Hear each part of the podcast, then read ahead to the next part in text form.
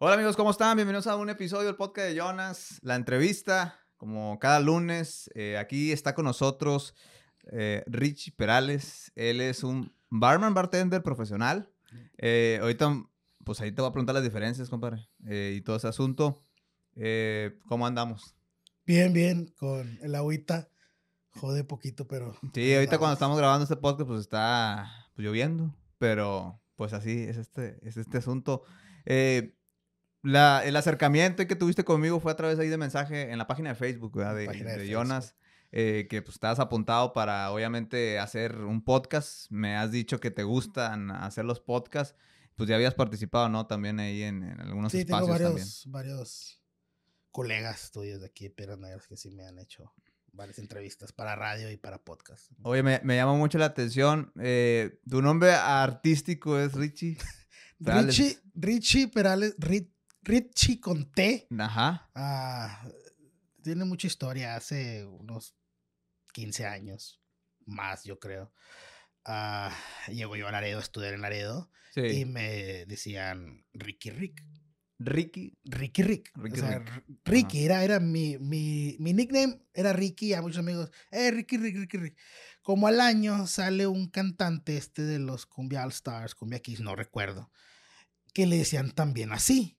Entonces dije yo, "Guau, guau, pues yo tengo un año con este apodo. Pero realmente la raza no me va a creer, va a querer que me puse por ese güey. Ay, vamos a cambiarnos. Sí. Y me lo cambié y, y como me gusta mucho el, el- el rock, el rock de los 50, 60, soy fan de, de, de Richie Valens. Ah, eh, Richie Valens, sí. Y aparte porque pues Richie me pusieron a mí Richie por Richie Valens. Richie Valens falleció un 2 de febrero del 59 En un accidente. en un accidente y cuando yo nací el 7 de febrero estaba en la televisión un como que un homenaje Ajá. a Richie Valens y ahí mi abuela dijo, ah, mira, vamos a ponerle Richie. Eh, Y ya te quedaste por Richie Valens. Y me cambié así como él con la T, Richie. Y así ya ten- han pasado década y así me llamo, Richie Perales. Richie Perales.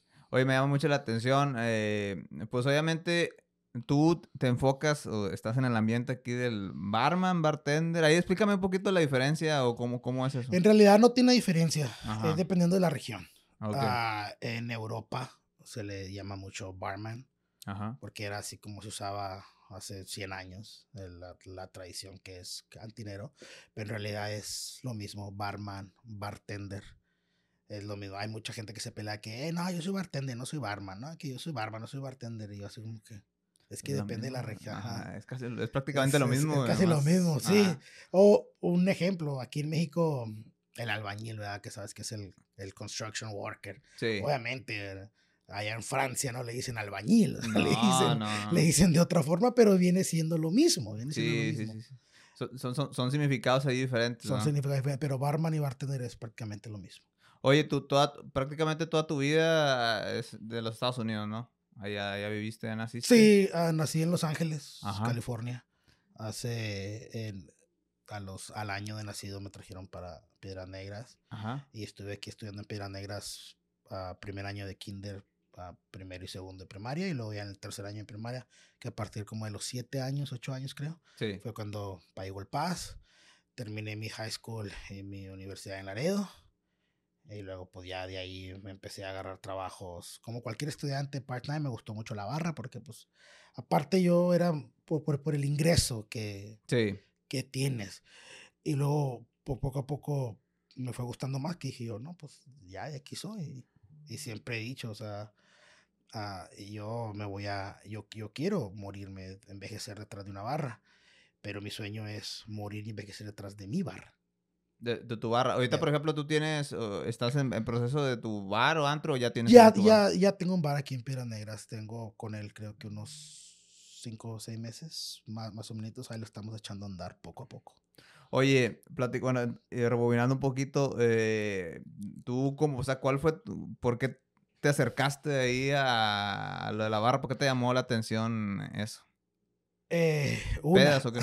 una, me gusta el alcohol. creo. Ajá, ajá. Ah, me acerqué, como te explicaba, el ingreso era muy bueno. Sí. El ingreso era muy bueno. En aquel entonces yo llegué a Laredo teniendo 16 años. Unos meses antes de cumplir 17, aún era menor de edad.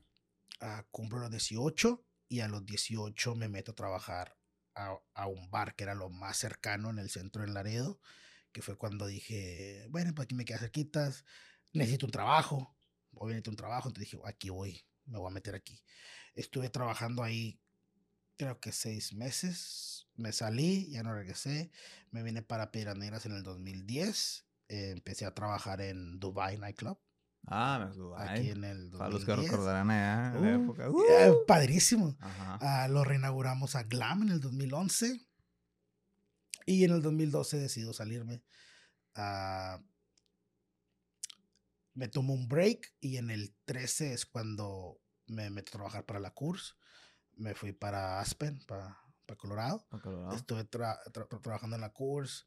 En la CURS al poco tiempo me mandan para California, para San Francisco. Y pues lo demás es historia, desde el 2014 hasta la fecha. Bueno, ya tengo retirado, ya retirado, retirado, trabajando para mí, tengo como un año y medio. En febrero cumplo los dos años, más o menos. Oye, oye, por ejemplo, eh, hay una dualidad, ¿no? Y esto, esto lo entiende mucho la gente en frontera, pero la gente que nos ve en interior, tanto de los Estados Unidos así interior, o de México, porque pues, nos ve aquí mucha gente, eh, pues nosotros por nuestras cuestiones culturales, económicas y por la cercanía de fronteras, pues, obviamente para nosotros ir a, a la ciudad de Golpaz es como ir al centro y viceversa, ¿no? De nuestra ciudad. Eso es, es cruzar. Sí, sí, pues uno, ah, Pues Un- lo ve así tan... uno que, que, que tiene la, la yo, yo, yo siempre he dicho, yo soy un mexicano más con la única suerte de haber nacido en sue- el suelo Sí. gabacho. O sea, yo no me considero un norteamericano, no me considero un, ni siquiera chicana. Mucha gente que dice, Sí. bueno, tú eres chicano porque tienes tus raíces mexicanas. Pero pues, o sea, no, mi primer lenguaje es, es Español. el español. Ujú. Ah, eh, sí hablo el inglés perfecto. De hecho, si no me conocieran o si no me estuvieran viendo ahorita y si yo hablo en inglés, creerías tú que soy un gabacho porque lo hablo perfectamente al 100%. Sí, sí, porque... Pero no me gusta hablarlo. Ajá. Pero sí en cuestión de esto, lo que me preguntabas del centro, sí a nosotros es un poco más fácil. Oye, ¿qué, qué, qué vas a culpar? Bueno, eh, déjame voy. Y vas y cruzas como eh, Pedro por tu casa y vas y sales. Y el, y el, y quieras o no te abren puertas. Sí, pero la facilidad de tener dos ciudadanías. Las, eh, cuando pasó lo, lo del COVID, yo regresé a Piedras Negras en el COVID, en Ujú. el 2020. En marzo, de hecho, en San Francisco fue donde pegó, la primera ciudad donde pegó que nos cerraron todo. Me acuerdo que un 18 de marzo creo que yo volé para acá. Ah, nos dijeron a nosotros en el trabajo, unos tres días antes de que cerraran la ciudad. Oye, ¿saben qué? Ah, pues vamos a cerrar por mm, dos semanas. Dos semanas Dos decía. semanas el, el tiempo que le faltaba que terminara marzo. Me dijo, y en abril ya Ujú. vemos. No, pues está bueno. Me regreso a la casa. Al siguiente día, pues ya cerraron todo en San Francisco. A los tres días estaba viendo yo la televisión. Estaba Jorge Ramos ahí en San Francisco en Univision y diciendo que iban a cerrar todo el aeropuerto y todo. Y dije, no, güey, no me voy a quedar aquí. Estaba la ciudad militarizada y Parecía, Li- parecía escena de película. Li- literal, ah, yo vivía en ese entonces yo vivía en el centro de San Francisco, en un cuarto piso, te asomabas para afuera del, del balcón y mirabas a gente con trajes radioactivos. y- Hay muchas cosas que no salieron en, en la, en la televisión de eso. Sí. Entonces tengo, entre mis amigos, uno de ellos trabajaba en, en- trabaja, trabaja para United Airlines. Y le dije, Mark, dije, "Eh, Freddy, agárrame un vuelo, güey. Agárrame un vuelo, güey, de aquí a cualquier parte de México. Me agarró un vuelo para la Ciudad de México y me dijo nomás, a ver cómo llegas al, al aeropuerto, porque no podíamos salir. Tengo otro amigo que trabajaba en Caring Foods, trabajaba, en- repartía comida en hospitales, asilos de ancianos. Le dije, ¿sabes qué, güey? Ven por mí, sácame aquí y ya ven para el aeropuerto. Y ahí me agarró un traje, un uniforme de ellos, un gafete ahí. A la Y fue por mí al, a- al apartamento y... lo- porque él sí era trabajador, ¿cómo le dicen? Esencial. Esencial. Andaba, Él sí podía salir y andar an- en la calle. andaba en la calle y, y fue por mí a La Habana. Y, y fue mejor al aeropuerto y llegué aquí a Piedras Negras. Llegué a Eagle Pass. Bueno, no, llegué, llegué a Ciudad de México y lo vine a Piedras. Pues estaba viviendo en, en. Cuando no sé quién fue, creo que el, el, el alcalde que está en entonces, Bres, creo que fue el que dijo que iba a cerrar la, frontera. La frontera. la eh, frontera que, que, o sea, que no iba a dejar pasar a americanos y que mexicanos no iban a poder ir para allá. Y, ajá. y- y- Es- eh, pero eso fue impulsado por Donald Trump. Sí. En, en, entonces, pues sí, no podían cruzar y yo pues, fácilmente cruzo para acá, pues le saco mi pasaporte mexicano. Cruzo para allá, pues le saco mi pasaporte americano porque tengo los, los dos pasaportes. Sí. Es delito viajar en avión con, con dos pasaportes, pero uh, puedo viajar yo con, con, cualquiera porque pues soy aparte ciudadano mexicano. Sí. Y eso fue lo que me ayudó a mí, que como tengo las dos nacionalidades. Sí, fácilmente puedes. No, no me podía negar la entrada a ninguna de las dos países. De los países, porque. Y es que, fíjate, ahorita que hay problemas migratorios y todo eso, la gente dice, ay, ¿por qué no cierran las fronteras? ahí? bueno, número uno, eh, aquí somos frontera, vivimos del comercio, vivimos del turismo, vivimos pues las raíces, mucha gente que trabaja en, en los Estados Unidos, en Eagle Pass y así, en, en, zonas ahí del sur de Texas, vive en piedras y viceversa. Entonces, sería un caos monumental. Aparte, se estarían violentando sus derechos porque es también son ciudadanos americanos y mexicanos. Entonces, es muy feo eso. Tú te vas para el interior de Estados Unidos. O sea, cruzas más allá de Texas. Sí.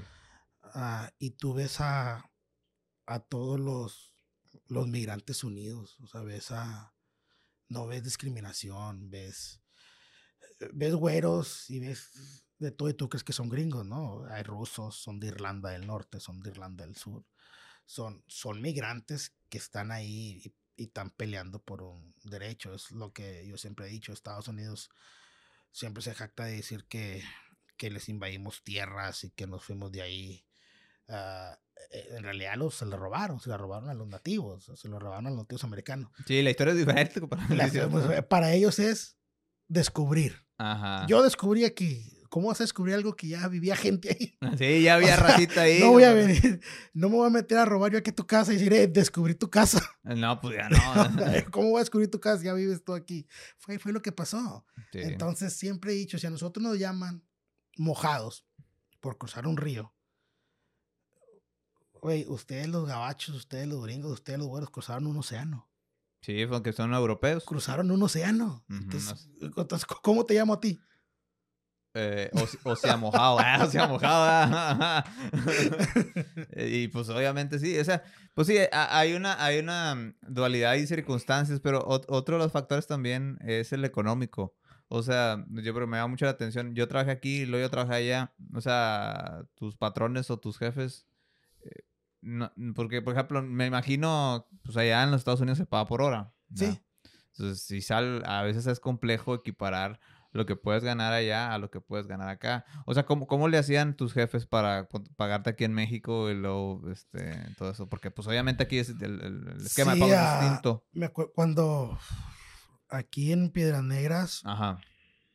Ah, trabajé en, bueno, no trabajé, iba unas horas, orientaba a unos chavos de la barra, les enseñaba prácticamente, era su maestro, como quien dice. Y muchas doñas me decían, no, es que quiero que me hagas unos cócteles, pero pues chingado, ¿cómo te voy a pagar si tú estás, estás, allá con el, el pues, o sea, te puedo... Obviamente, si a él le cobro tanto y a él le cobro tanto, a él lo va a cobrar un poquito más porque pues puede solventar los gastos, ¿verdad? Sí, sí. Entonces, ah, obviamente a ti no te va a cobrar lo mismo. Si conozco tu historia, tu trasfondo, pues no te va a cobrar, eh, te cobró 100 dólares la hora. Trabajé en Kabam School, es una escuela de bartending en San Francisco, y, y te sorprenderías que el 95% de nuestros estudiantes eran europeos. Solamente el 5% eran ya sean nativos de, de San Francisco o, o, o de otros estados, ciudadanos americanos. Y yo, cuando empecé a, a trabajar como profesor, le pregunté a varios, ¿por qué cuando yo empecé no existía YouTube? Ahorita ya no hay necesidad de escuelas de bartending. Ahorita ya tú estás detrás de una barra y te viene y te pide alguien algo, saca su teléfono y... Busca la receta. Ah, ok, ya más o menos te das una idea. Ah, ok, y la hacía. Cuando yo empecé no había eso. Cuando los profesores que estábamos ahí empezamos, no había eso. Ajá. Entonces le digo yo, ¿por qué ustedes vienen ahorita a una escuela de bartender? Y me decían ellos, tú regresas a tu país, en Europa, y llegas tú con un certificado o un título o un de lo que sea de Estados Unidos. Subes, eres más aspiras, te aspiras a más. Te va a agarrar el hotel Hilton, hotel cinco estrellas para trabajar en su barra donde Sabes que las propinas están brutas. O sea, nomás con el puro certificado de que, mira, estuve en una escuela gabacha. Ah, no, de Norteamérica, Mm, agárralo. Está muy sobrevalorado, sí, ¿no? sí, sí, sí, sí, sí, sí. Entonces, ya los, los dueños de aquí de bares, yo siempre les decía, siempre les he dicho yo a los, a los dueños de bares, que no te dé miedo meter un, un trago que se escuche así como caro, porque tú escuchas, hey, dame un old fashion, dame un Manhattan. Y tú, guay, güey, dices, no sé qué chingados es, pero con el puro nombre, Se escucha muy mamador. Como Sale. Sí, pero en realidad checas los ingredientes y dices tú, "Ah, oye, pues esto me sale igual que hacer el trago que ya tengo aquí.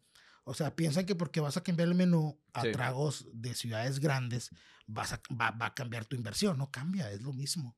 Es lo mismo y los puedes dar el mismo precio, un poquito, 20, 30 pesos, un poquito más, y- y le vas a, y le vas a variar en tu bar. Vas a un bar aquí, palomas, vampiros, whisky con eh, coca, spray, ah, que cielitos. Oye, güey, dame un, dame un, no sé, un salty dog o dame un, un Long Island. Y el cabrón se te queda así como que, No, ¿qué ¿qué- chingada me estás pidiendo? Dije, dije, oiga señora, aquí hablamos español. Ya, te decía O sea, es lo que te digo, güey. eh, abre tu, Tu mente, abanico de expande, Ajá, exactamente. Y que no te dé miedo que porque, eh, güey, es que, no mames, ¿cómo voy a tener yo el mismo menú que tienen aquí al que tienen allá en, en Nueva York? Eh, se puede hacer, güey. Y vas a invertir el mismo dinero. El- lo, lo que te cuesta hacer un whisky con soda y voz es lo mismo que te vas a gastar haciendo un Manhattan. Sí. Lo mismo, lo mismo, lo mismo. No va a subir el precio, no va a subir tu inversión, no va a subir nada. Pero tienen miedo de que, bueno, y si, y si la gente no lo pide, güey, la gente no lo pide, pero ya lo tienes ahí. Y si no te lo piden, no es una botella, no es una botella que vas a tener ahí especialmente para ese trago. O sea, esa botella la puedes usar para otras cosas, para otros tragos, para el trago que tú ya tienes, para el trago local, pues, que se vende, ya lo puedes usar. No, pero, como te digo, no es eh, es- es- estas personas que abrieron sus bares, sus antros, Sí. pues son personas que tenían feria y que querían, tengo dinero, ¿ok? Ah, ¿Cuánto cuesta la barra? ¿Cuánto me cuesta? Hazlo y ya.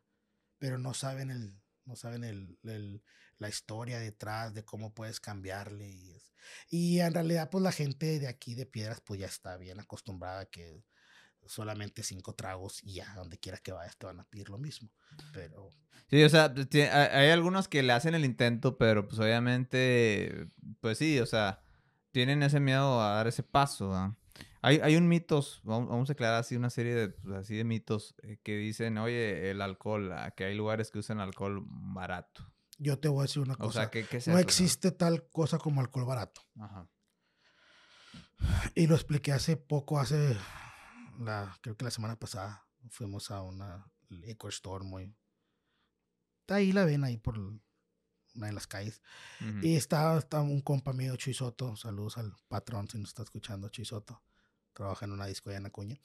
Y fuimos a ver unos, unos licores y él me preguntó eso. Me Sí. dijo, oye, mira, güey, este es del licor del barato. ¿Qué es la diferencia? Que ese me pone una pedota. No existe tal cosa como un licor barato. Es la marca, nomás. Lo que tú estás comprando es la marca. Si hubiera Ajá. una fábrica, una sola fábrica en todo el mundo que elabora vodka, am- am- va- vamos a ponerlo más sencillo, que elabore vodka. Sí. Esa fábrica es la única en todo el mundo que elabora vodka. y esa fábrica te va a hacer las botellas de vodka. Y te va a vender las botellas sin ninguna etiqueta. Ten. Pum. Se la vende a Absolute. Absolute le pone etiqueta. Ten. Se la vende a Oso Negro. Oso Negro le pone etiqueta. Ten. Se la vende a Grey Goose. Grey Goose se pone la etiqueta. No cambia nada. Porque para hacer tequila existen 10 pasos. Y si sigues los 10 pasos, va a ser tequila. Y si te falta un paso, no va a ser tequila. Para el vodka igual, para la ginebra igual, para el whisky igual. Cambia la marca. Es la marca nomás lo que estás comprando. Siendo un tequila que diga 100% de agave, No importa si es un tequila de bateo, así es un patrón o un Don Julio. Es lo mismo, tú estás comprando la marca. ¿Y, y hay tequilas de, de menos de, de 100% de agave? O sea, hay menos. Y ya no fueran tequila. Se, se llaman licor de agave. Licor de agave. Licor de agave. Ahí, por ejemplo, am, ¿por qué entonces por qué existe ese estigma del mito de que como es licor barato, pero no es? ¿Quieres que te diga así? a- Ajá, al chile, ajá. Porque la gente está muy pendeja. Sí, o sea, cree que así está el pedo. ¿eh? Sí, O sea, sí. no porque no sea de una marca mamadora que le ha invertido mucho en marketing y que todo el mundo habla de Ujú. le chinga- o sea, creen que es este... ¿Creen que es lo bueno? Es... No sé si has- el año pasado, hace dos años, o en tiempo de pandemia, creo que lo vi en las entrevistas también de uno de los podcasts. Ah, ¿Sabes tú cómo se viste Mark Zuckerberg, verdad? Sí, O sea, sí, muy sencillo. muy sencillo. Y sabes que sus playeras nomás tienen un así loquito chiquito, ya sea de marca grande, ya sea Gucci o lo que tú quieras. Esas camisas que él compra, hay una te- ah, textil, una fábrica textil, no sé cómo Sí, se llama. sí. Esas, ellos se los venden a grandes marcas. Esas playeras. Y la marca le pone el logo. Que siempre son allá en la India, ¿no? Y esas Sí. ciudades. Pero que en sí, Sí. pues y sale a luego ya va, 10 y luego ya van los, los ricachones a comprar La ropa. la ropa, pero esa camisa fue creada, como decía mi compa, ahí por un niño hindú encadenado ahí en un sí, sótano. sí, está cabrón ahí el pedo, sí, sí, o sea, la, la, la, la, el poder del marketing, El poder sea, del de- marketing. En, en las marcas te nosotros, hace creerlo y pagar nosotros ah, pagamos, consumimos y pagamos por el estatus social. Que Eh, creemos que nos da al tomar algo, que en realidad no. Yo siempre lo he dicho y siempre lo voy a decir. Un ejemplo, el whisky, la bucana es el peor whisky que puede existir en el mundo. Tú, tú, tú te vas para Escocia cuando hacen los, los, los whisky fest, que de hecho el whisky, el whisky, el primer whisky es irlandés. Fue creación en Irlanda, no en Escocia. Tú te vas para donde hacen esos eventos y una bucana, pides una bucana y ¿Qué es eso? ni del 12, ni del 18, ni del 24, ni del 100, ni del 200. Te corren de ahí, No, ¿no? sí, No te vayas muy lejos, o sea, vete más arriba de Texas Ajá. ve- y vete a un bar. No vas a ver tú la bucana. Vas a ver Johnny Walker. Sí, Johnny Walker es una marca muy buena. Pero aquí en México, en el norte. ¿por qué se hizo famosa? Pues porque ¿Los buchones o qué? los buchones, los narcos, y que, ay, no manches, aquí le gusta tomando bucana. Seco Y madre. tiene chingo de feria. Y tiene chingo de viejas. Oye, si yo compro una bucana, esta bucana va, va a hacerme que yo tenga chingo de viejas. Sí, y- que, que, y- que, sí. que, que ahí viene el meme de que la cooperaban entre cinco, entre seis ahí en un y, barecillo. o sea, cada quien toma lo que le gusta y cada quien se gasta su dinero como quiere. Pero, Hay mejores opciones, ¿no? pero, pues sí, o sea.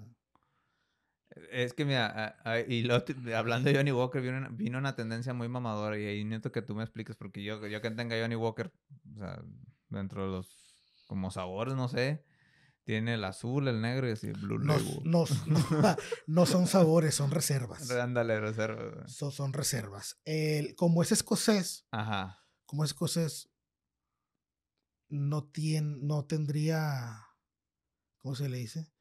Lógica meterle un sabor, que es lo que hicieron ahorita con la bucana, que le metieron sabor de piña. ¿Por qué? Porque quería bucana o esos whiskies escoceses quieren competir con el whisky de sabor que está ahorita top one, que tiene como 10 años siendo top one, que es la Crown Royal. Pero la Crown Royal es whisky canadiense. ¿Por qué la diferencia? O sea, hay mucha diferencia entre un whisky de una parte y otro whisky de otra parte y otro whisky de otra parte. El whisky nació en Irlanda. Ajá. El whisky número uno nació en Irlanda. Como no hubo patente, no hubo nada, pues se distribuyó en Europa, a diferencia como en, en tequila. No, aquí el tequila se creó en México, se patentó en México y se elaboró en México y nadie más en el mundo puede hacer tequila Más que en México. más que en México. Nadie. Y, en- y los otros, lo que es ginebra, vodka, whisky, ah, sí, y, y, y ron, como no están patentados, no están con derechos, ¿verdad? Ah, pueden hacerlos en varias partes. Bueno, el whisky canadiense está hecho en, en barrica de roble de maple. Entonces ya viene, ese, ese whisky canadiense es dulcecito. dulcecito. Entonces sí, y al Crown Royal pues está el Double Black, está el que el Peach, que el Cherry, el Green Apple. Ay, sa- sacó sabores, pero porque el sabor ese que le estás agregando tú queda, se fusiona muy bien con ese whisky porque ya es dulcecito. Pero un whisky escocés, el whisky escocés es seco. Es seco, o sea, sabe a roble nomás y ya. Es lo que sabe, al alcohol con roble. Le metes tú un dulce a algo seco, y, ah, o sea, te va a dar un sabor. Al final, el, a- el aftertaste, como le llamamos, que te va a dar como que amargo. Como que. ah. Pero el whisky, ¿el whisky de qué se saca? ¿De dónde lo sacan? El whisky es alcohol. e- Es alcohol con roble. O sea, alcohol. Anises, lleva anises, lleva, en dado caso, lleva a, a canela, a la raíz de un árbol, la raíz de una planta, que no recuerdo cómo se llama. O sea, pero, pero eso es, o sea, es alcohol, o sea, la palabra alcohol, o sea, es, Es alcohol. alcohol. Sí, sí. No, bueno, no alcohol como el que para No, no, no, yo sé que hay. curarte. Ajá. Eh, fermentas unos frutos, unas raíces, las, Ajá. las fermentas y se hacen el, el, alcohol. El alcohol, ahí se el extrae y. Ahí se extrae y luego ya la avientas a la barrica de roble, agarra su colorcito, de, ah, su colorcito ámbar y, y el saborcito es directamente del roble. El whisky canadiense pues es de maple, agarra, y el, y el americano, que es el bourbon, Ajá. ese sí es más estúpido de elaborar, o sea, porque de hecho, mira, no sé, ¿Por qué está estúpido de elaborar? A ver. A ver. el que ¿de qué estamos hablando ahorita? Que Estados Unidos roba, Ah. roba mucho, o sea. Recetas y todo. roba mucho. Eh, Estados Unidos no dice, eh, robamos esto. Estados Unidos descubrimos esto. ¿verdad? Descubrimos lo, lo que transforma, lo transforma, ¿no? Ahí, Tiene, tiene, Estados Unidos tiene muchas, mucha historia en, en lo de los alcoholes y licores y cerveza. No, hombre, si no que tiene, que, que tiene, ¿cómo te diré yo? Polémicas ahí, pero las dos más grandes que tiene Estados Unidos es, el, es la polémica del whisky americano y de la Budweiser. La Budweiser es un plagio de una cerveza checa que se llama Czech Bar. Ah, en esa cervecera, en esa Czech Bar, trabajaba uno de los dos propietarios o, fundadores de Anheuser-Busch.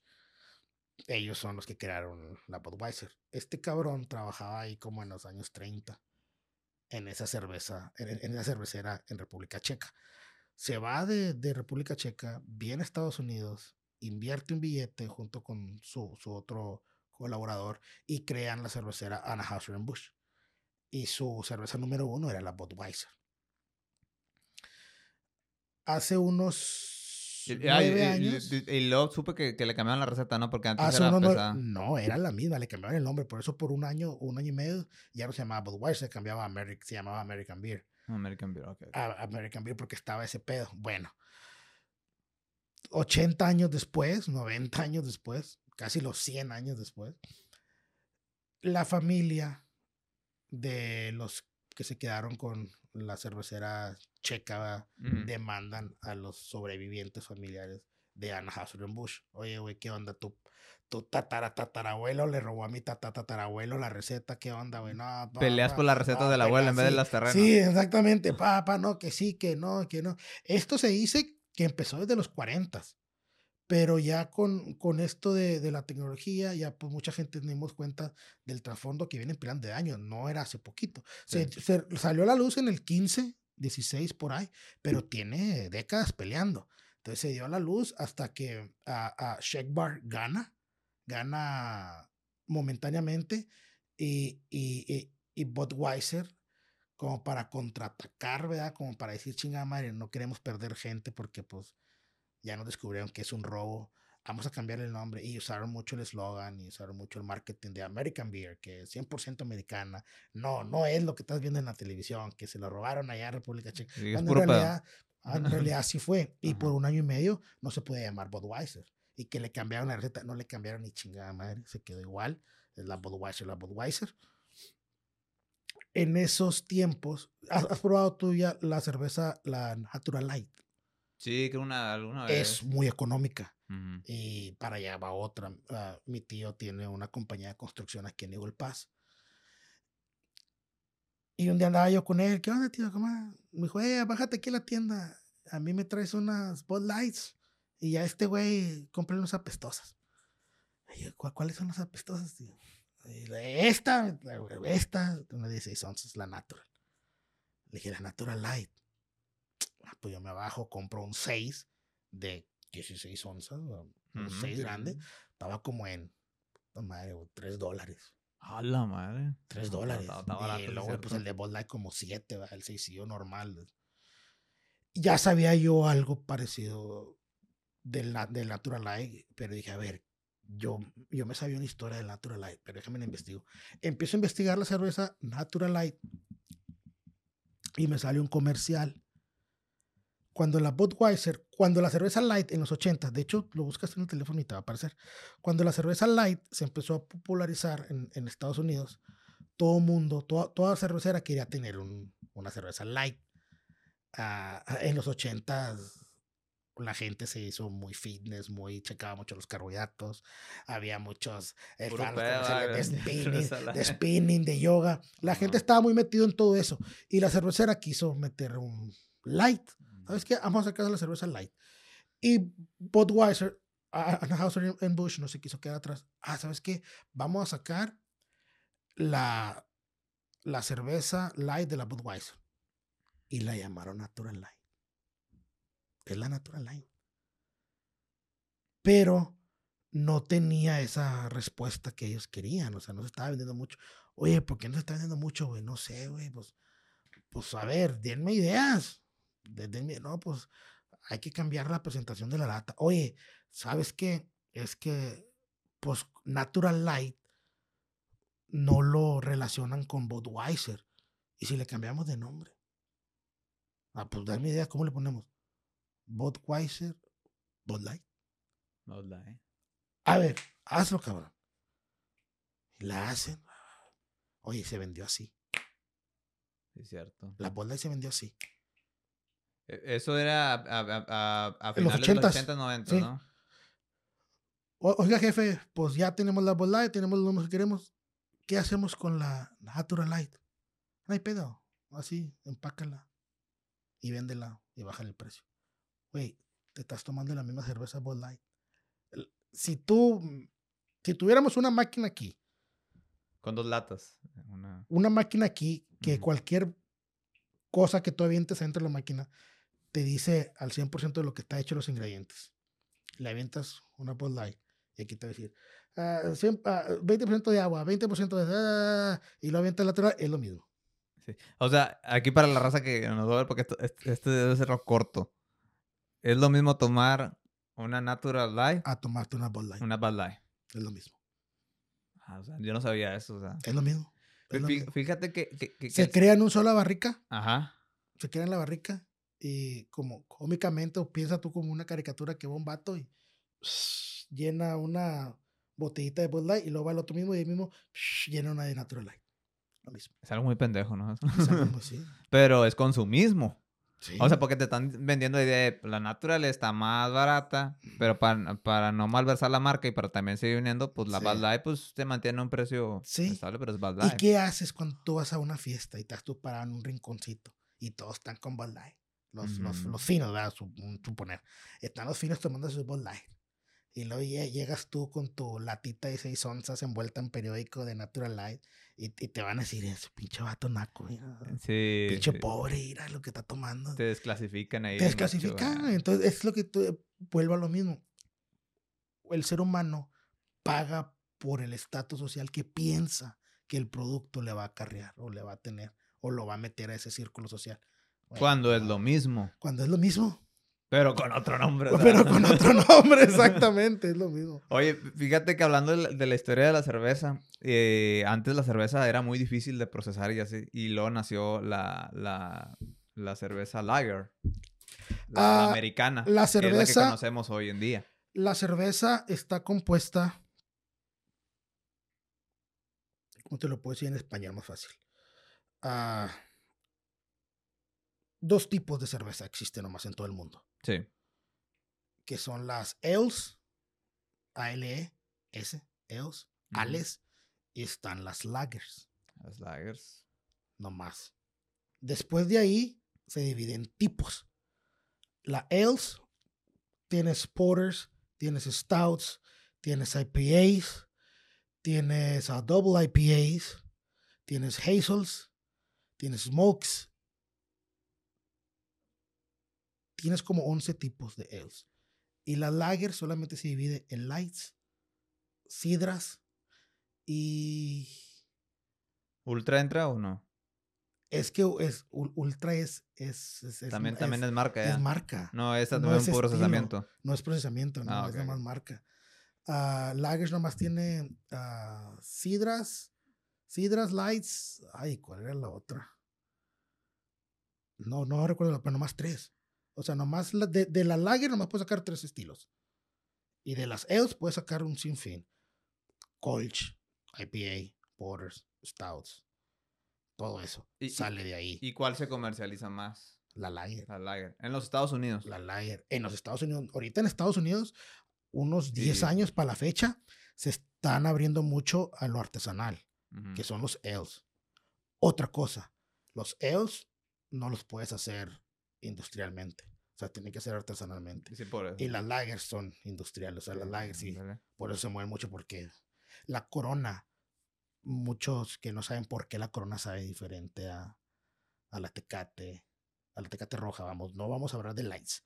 Tomas una corona extra, que es una lager, 100% lager, y tomas una tecate roja, que es una 100% lager. Y las pruebas dice, sabe medio, medio rarito. ¿Por qué? ¿Por qué la corona sabe y huele como a que, así como que un poco más fuerte por el químico que tiene? La corona como es mundialmente distribuida para muchas partes, la cerveza no puede pasar de caliente a frío, caliente y frío, porque se echa a perder.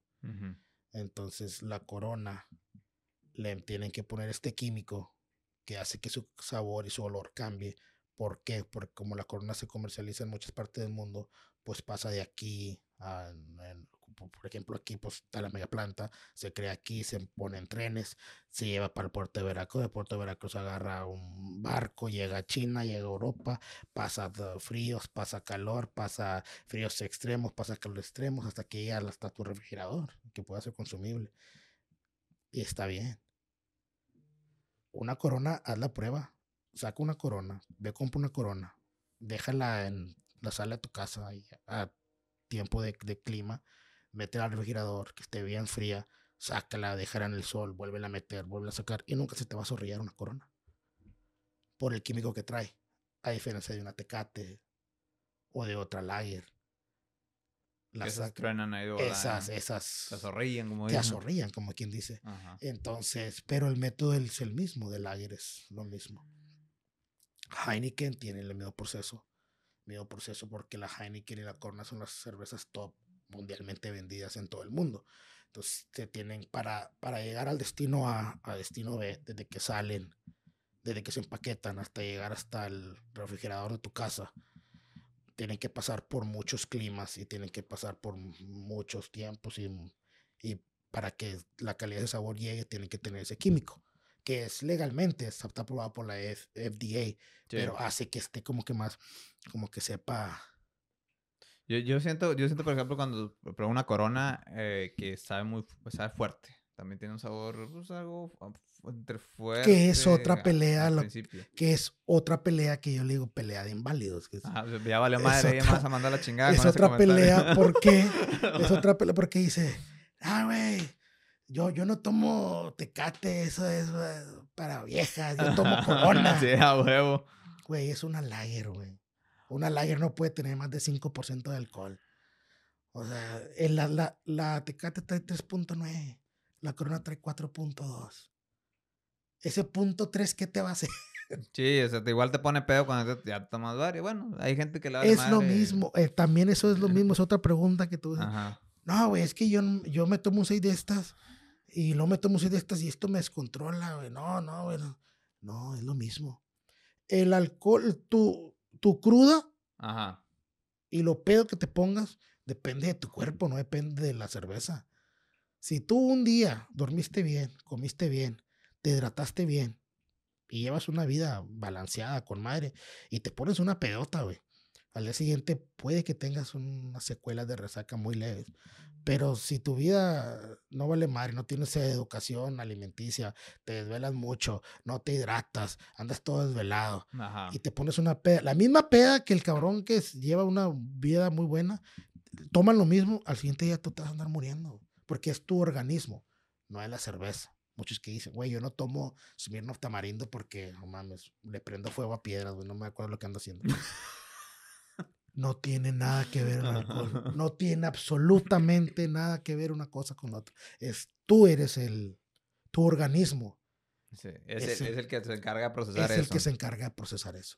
Oye, hay una, hay una cuestión ahí, digo, no somos médicos, pero pues a lo mejor ahí- ahí tienes experiencia eh, de que, por ejemplo, cuando tú ingieres alcohol, alguna bebida con alcohol, tienes que dejar pasar cierto tiempo para que no te pongas tan borracho. O digo, ayudarle al organismo ¿va? para que pueda procesar el alcohol. Es que, pues, como dices, o sea, todo con medida, nada con exceso. Sí. Es lo mismo. Si tú, si tú pides una orden de tacos, que son seis tacos, ¿va? y tienes hambre, tienes chingo de hambre,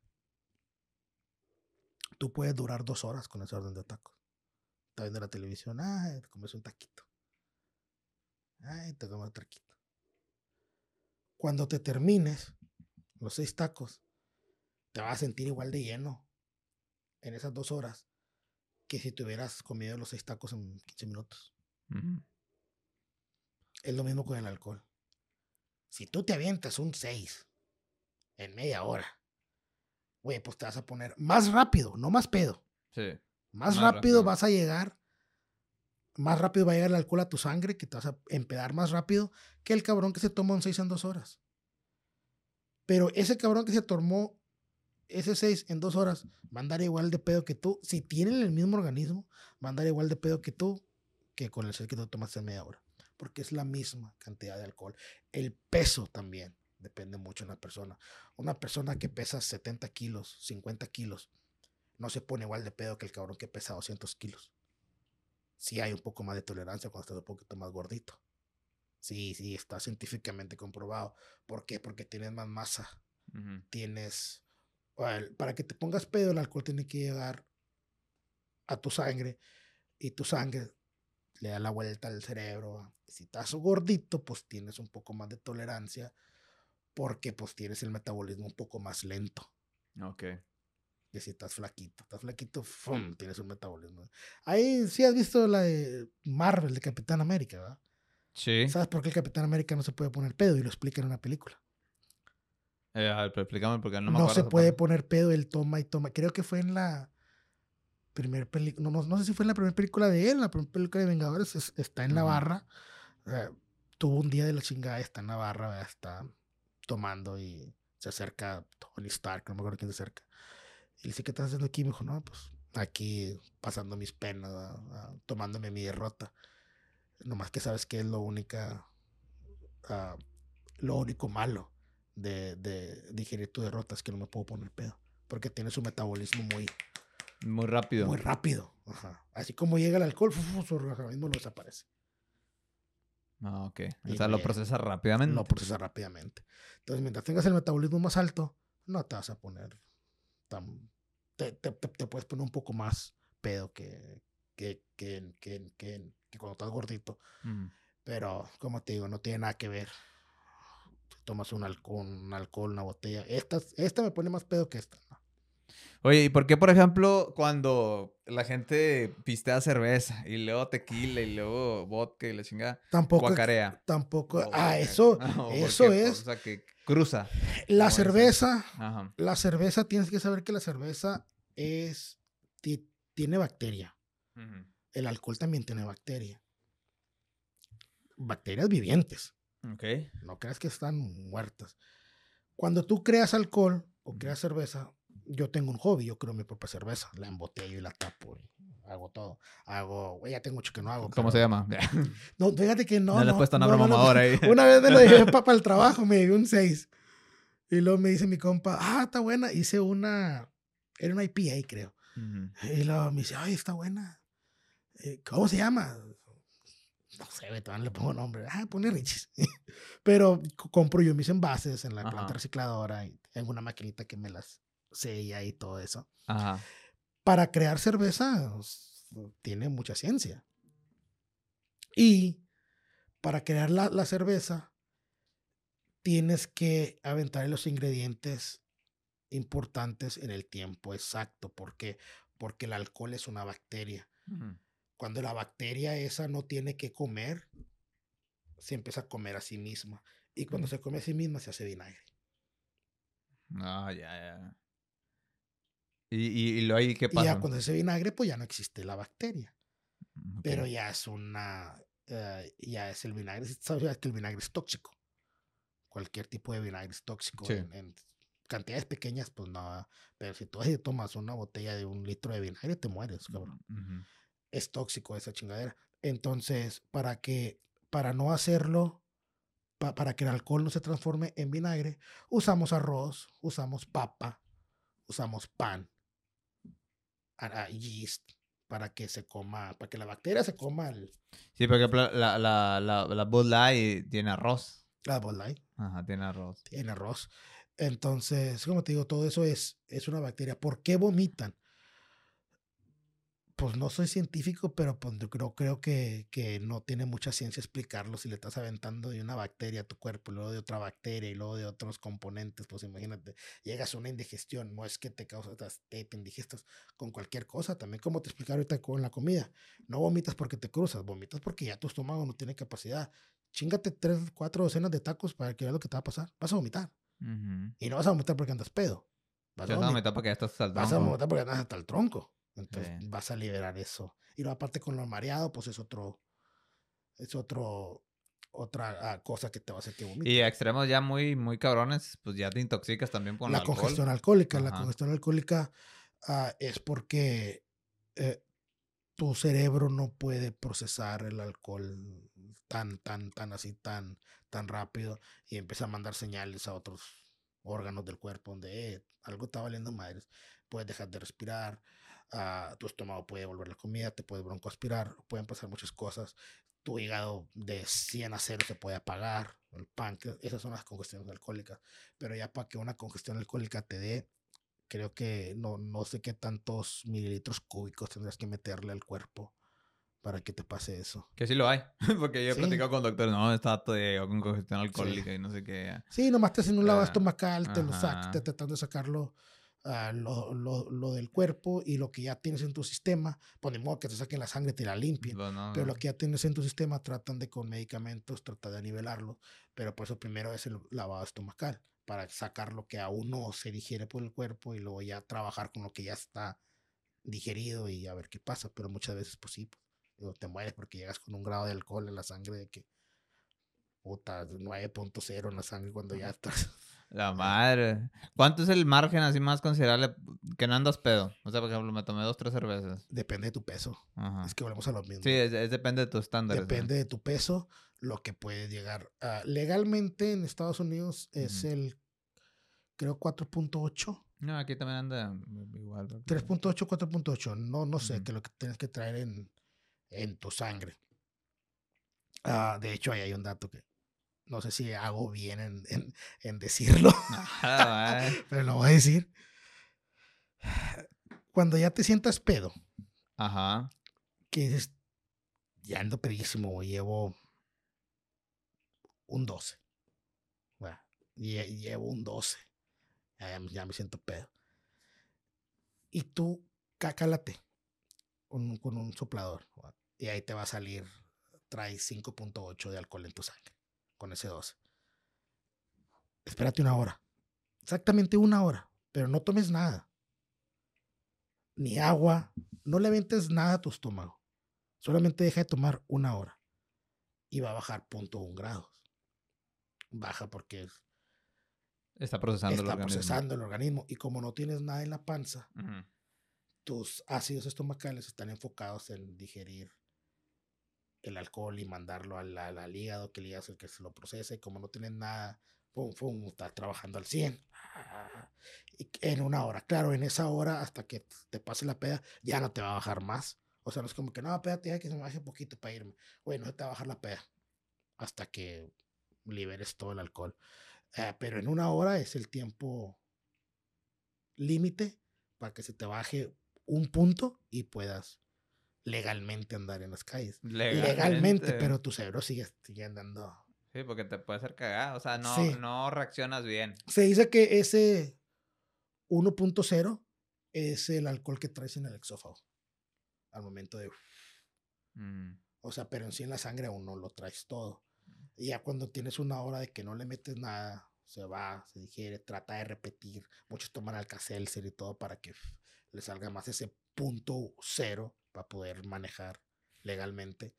Y, y, así pues ya la haces. Y hay gente que le plana la madre y se va así. No, no, me hagan caso, no que es bueno manejar y tomar y manejar. Oye, eh, ahí por ejemplo, en lo que es la cuestión ya de la, de la barra otra vez, eh, de tu experiencia cuando trabajabas, alguna anécdota, anecdotario ahí que tengas ahí de gente, porque te topas de gente de todo tipo. No, muchas, especialmente los europeos son los más.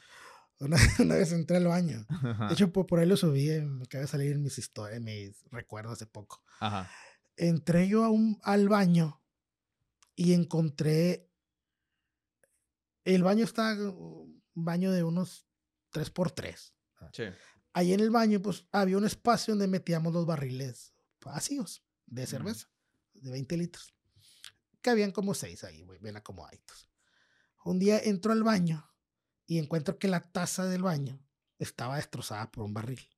Sea, Ay, madre. Y yo dije, bueno, tal vez allá en Europa sí se le baja la tasa, ¿verdad? No, sé, no, sé. De repente no le quiero flochar, pero va, lo desmadro con un barril.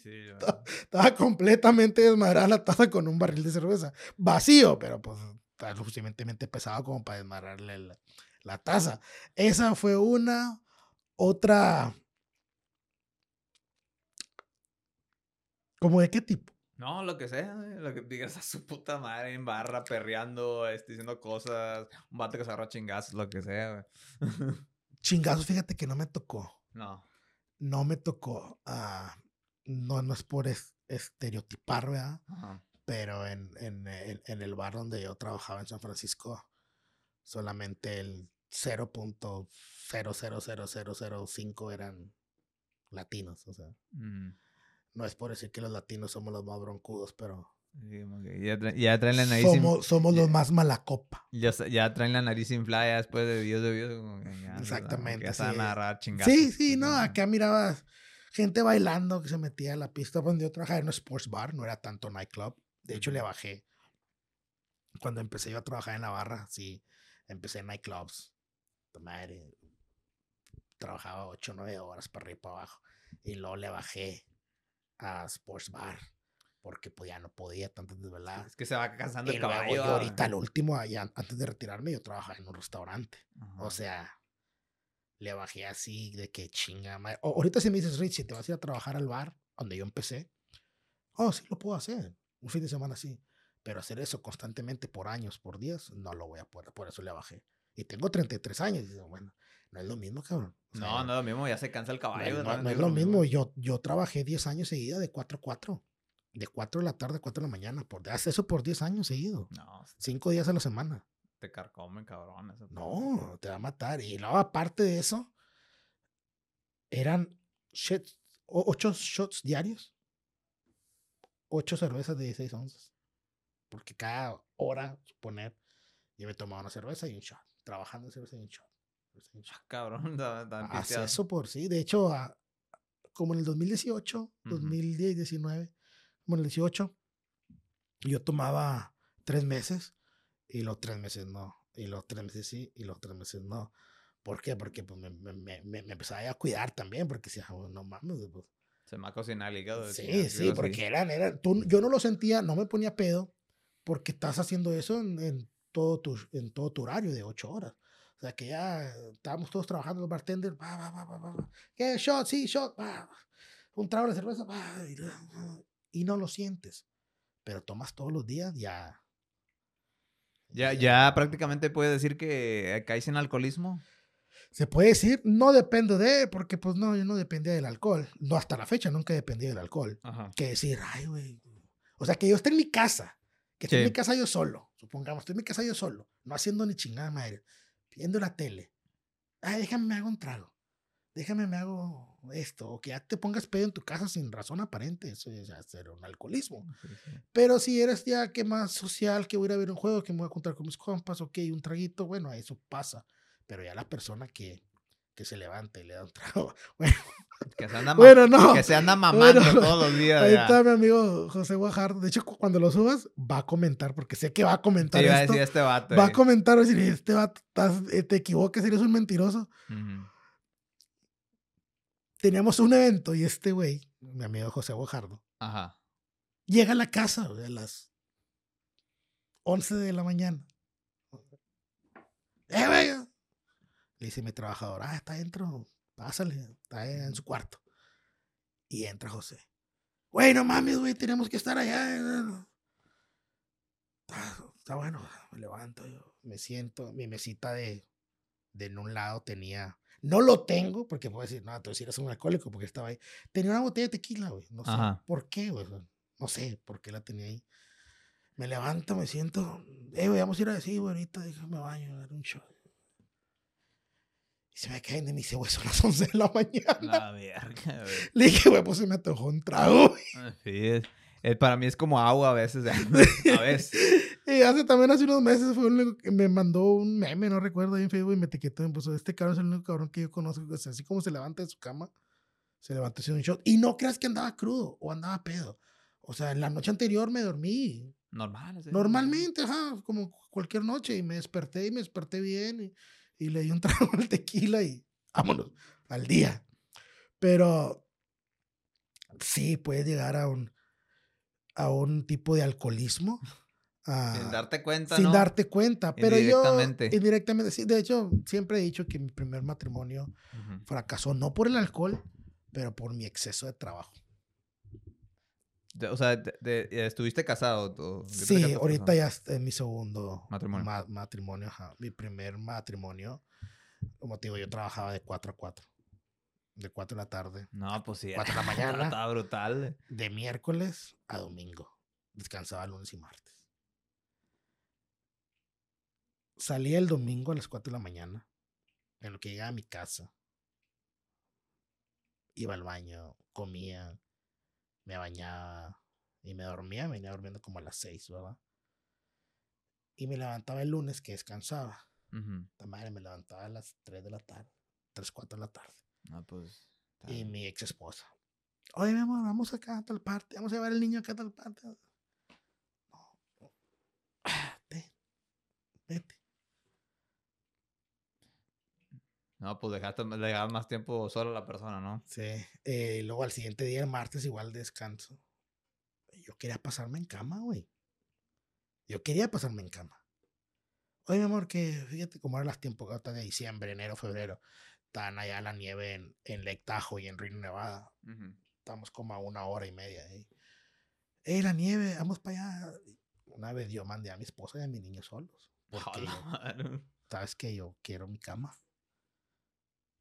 Quiero descansar. Y, y fíjate que era cuando tú tenías 33, era cuando tenías 20 y algo, ¿no? Me imagino. Es 26, 27. 26, o sea, ta- tampoco no, no está tan... Oye, ah, ¿Tan no- grande? nos íbamos a casar en el 16. Ujú.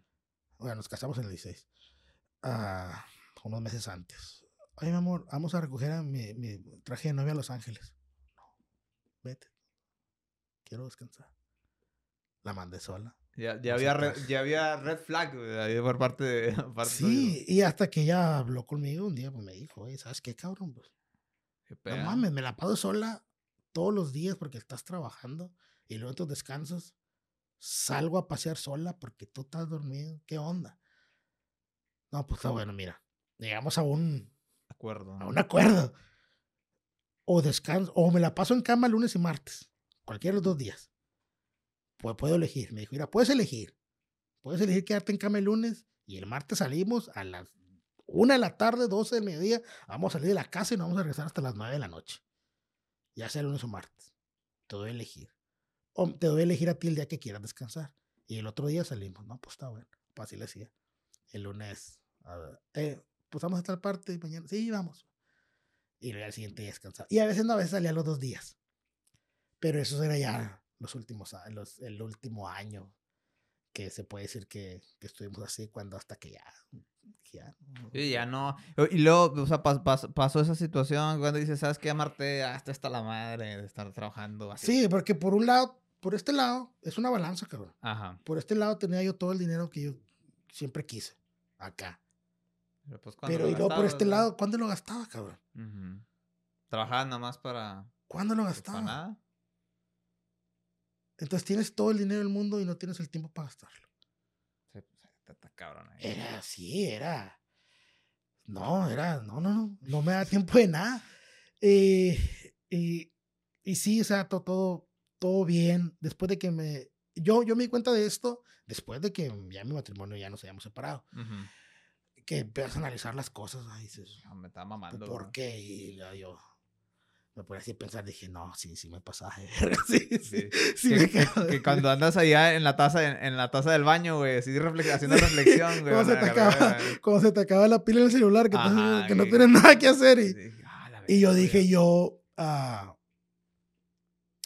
ah, ¿cómo- cómo- ¿cómo se dice? Ah, reconocí Ajá. que mi trabajo tuvo mucho que ver. Por eso yo les digo a todos que están empleando trabajo, es bonito querer una empresa, sí, sí es bonito, pero la empresa no va a ser por ti nada. Así que tú nomás trabaja lo que tienes que trabajar a, tu salario que te están dando. Nunca des el plus. En una empresa nunca des el plus. Nunca, nunca lo des. Porque tú te mueres ahorita, cabrón. Sí. Y mañana ya está otro güey. Intentando dar el plus. También. Sí. Entonces, ok, trabajas de 4 a 4, sí. Tienes mu- mucho dinero y para lo que quieras. Por eso yo les digo a toda la gente también, trabaja tus 20 y trabaja tus 30 para que disfrutes tus 40. Y, y bueno, tú trabajabas de 4 a 4. eh, pues yo sí le hago el cálculo a la verdad. O sea, excediste de las 40 horas, ¿no? Ya todo lo demás era este. Sí, extra. cerrábamos a las 2 de aquí a que limpiáramos. Creo que yo ahí, ah, en ese entonces, ¿verdad? del 2014 al 2020, en esos seis años, yo era el que más ganaba. Yo era el que más ganaba. Porque yo era el único full time. Éramos unos 14 bartenders. Muchos hacían otras cosas y trabajaban en ese bar como part-time. De hecho, trabajaba, trabajé, no sé si aún está ahí, ah, Stuart, Broca Stewart, corrió para alcalde de San Francisco y trabajaba conmigo en la barra. A la madre. Sí. Entonces hacían otras, otras cosas, iban ahí al bar como tiempo, pero yo era el que estaba ahí siempre, 4-4, 4-4, 4-4. Era mi full time, mi full time. Ah, siempre trabajaba 96 horas, 105 O sea, porque horas es, es que excedían, ¿no? O sea, eh, eran 40 horas y ya las demás horas eran extra. Sí, ¿no? las más horas eran extra. eran extra. Eh, en, en ese entonces estaba en San Francisco. No creo que esté igual. 14.50 la hora. Tan más o menos. Pero es lo mismo. O sea, vas aquí a Eagle Pass y compras la Big Mac con papas y refresco grande. ¿Y que te vale? ¿5 dólares? ¿6 dólares? Sí. Vas en California y te compras la hamburguesa y te cuesta 14. O sea, ya los precios están más altos. Sí, sí, están más altos, están más altos. O sea, Muy altos. Vas aquí a Igle Paz y te rentas un departamento. Un departamento de una recámara normalito. 700, 600 dólares. Bueno. 400, 500 dólares. Vas allá y rentas ese mismo por 3200, 3100. Yo pagaba 2600 dólares. Por eso hay mucho homeless, ¿no? En, en San Francisco, en toda la área ahí de En California. San Francisco. En, San Francisco Ángeles. hay mucha, mucha, mucha, mucha. Me acuerdo cuando empecé yo con mi segunda esposa, que era mi, mi novia en ese entonces. Le dije, mira, te voy a dar un tour por San Francisco. Para que veas que no todo es como lo es en la televisión. Ajá. Y que luego me dije, no manches. Le dije, mira, esta es la jeringa. Y estaba un vato cagando, güey, literal. sí, neta. No mames. Sí, está muy feo. En cualquier ciudad tiene cosas feas y, y cosas bonitas. Muy bonitas. Pero San Francisco pues, es la ciudad más cara. Es la ciudad más cara, pero allá gana bien la gente. O sea, el vato que está volteando hamburguesas en un McDonald's gana muy bien. Gana Pero, la pero verdad. ahí, ahí pusiste en la balanza. O sea, así como ganas, así Así gastas. gastas, sí. O sea, y entonces, ¿de qué sirve ganar muy bien allá? Exactamente. O sea, pero ya te Este- cuenta tú después de eso. No, yo ya lo sabía. ¿Tú ya lo sabías? sabía, Sí, yo ya lo sabía. Yo ya lo sabía, por eso, por eso mucha gente, ah, migrantes, que tienen el, el concepto de regresar a su patria, que siempre he dicho, ¿de qué te sirve durar 10, 15 años en un país que no es tuyo para ganar dinero, para mandar dinero para México? Y luego ya regresas todo viejo, sin ni un peso. Güey, agarra tu feria, vente por un negocio y vive de lo que hagan. No, güey, pero estás allá y lo estás viviendo para ahorrar más dinero, estás viviendo con ocho cabrones. Estás viviendo en una casa de dos cuartos donde abres un closet y todo un cabrón ahí dormido. Al lado, sí, sí. Oye, güey, Y pura maruchan. no, ajá. ¿Por qué? Porque mucha gente se tira también al pedo, güey. Tengo amigos, ahí, Noé. Tengo amigos. Tienen años en el gabacho. Y si ahorita los deportan, cabrón. Ajá. Puta madre, yo creo que se vienen nomás con lo que traen en la cartera. Encuerado bien el. Sí, porque ganan bien. ¿Pero qué? Ah, que vamos allá, la que salen del jale y van para la cantina. Ellos Ujú. sí son alcohólicos. Y no lo reconocen. está cabrón el pedo. Es- Y dices tú, güey, no mames, ponte en la bola, cabrón. Ponte Sí, en la bola. sí, la Yo, que soy, entre comillas, ¿verdad? gabacho, que puedo ir y venir y venir. Yo estoy aquí haciendo mi dinero para regresarme con mi familia allá a Piedras Negras y estar en Piedras Negras. Y... El- el- la, la- la última Navidad, lo estaba platicando con, con mi esposa hace unas semanas. Esta va a ser la primera Navidad y el primer año nuevo que yo me paso en Piedras Negras. En nueve años. Entonces ya tenías ah, pues, nueve años, ¿verdad? Que no, que no pasaba porque pues, era pro jale, ¿no? Pro, pro working. Puro jale. Puro, sí, sí me iba, pero a veces mi esposa, nada, que para qué vamos para no tenemos que ir a Piedras. No, pues cierto, no tenemos nada que ir a Piedras, porque mi esposa, mi esposa era de aquí, los vamos para California. Entonces, ¿para qué vamos para allá? No, que está bueno. Entonces ya, o sea, es, va a ser la primera Navidad, el primer nuevo después de 10 años que me la paso aquí. Que aún no sé si voy a estar aquí, porque así dije el año pasado, me fui para Tijuana. ya se anda, andas este, ya haciendo planes, todavía no. ando no haciendo está plan y asegurado. todavía no. Así estaba exactamente el, el año pasado. Le dije a mi esposa, teníamos a mi niño, te- tengo un niño de un año y medio, tengo una niña de, de, de meses, de cuatro meses. Ajá. Estaba mi niño chiquito, estaba mi esposa embarazada. Y en, y en diciembre, ah, me acuerdo que le dije, mami, tengo que ir para, tengo, te- tengo que ir para Tijuana, hacer unas cosas de trabajo. Me fui para Tijuana, me pasé Navidad en Tijuana y luego me fui para Juárez. Tengo un compa en Juárez, saludos también a Carlos Dueñez.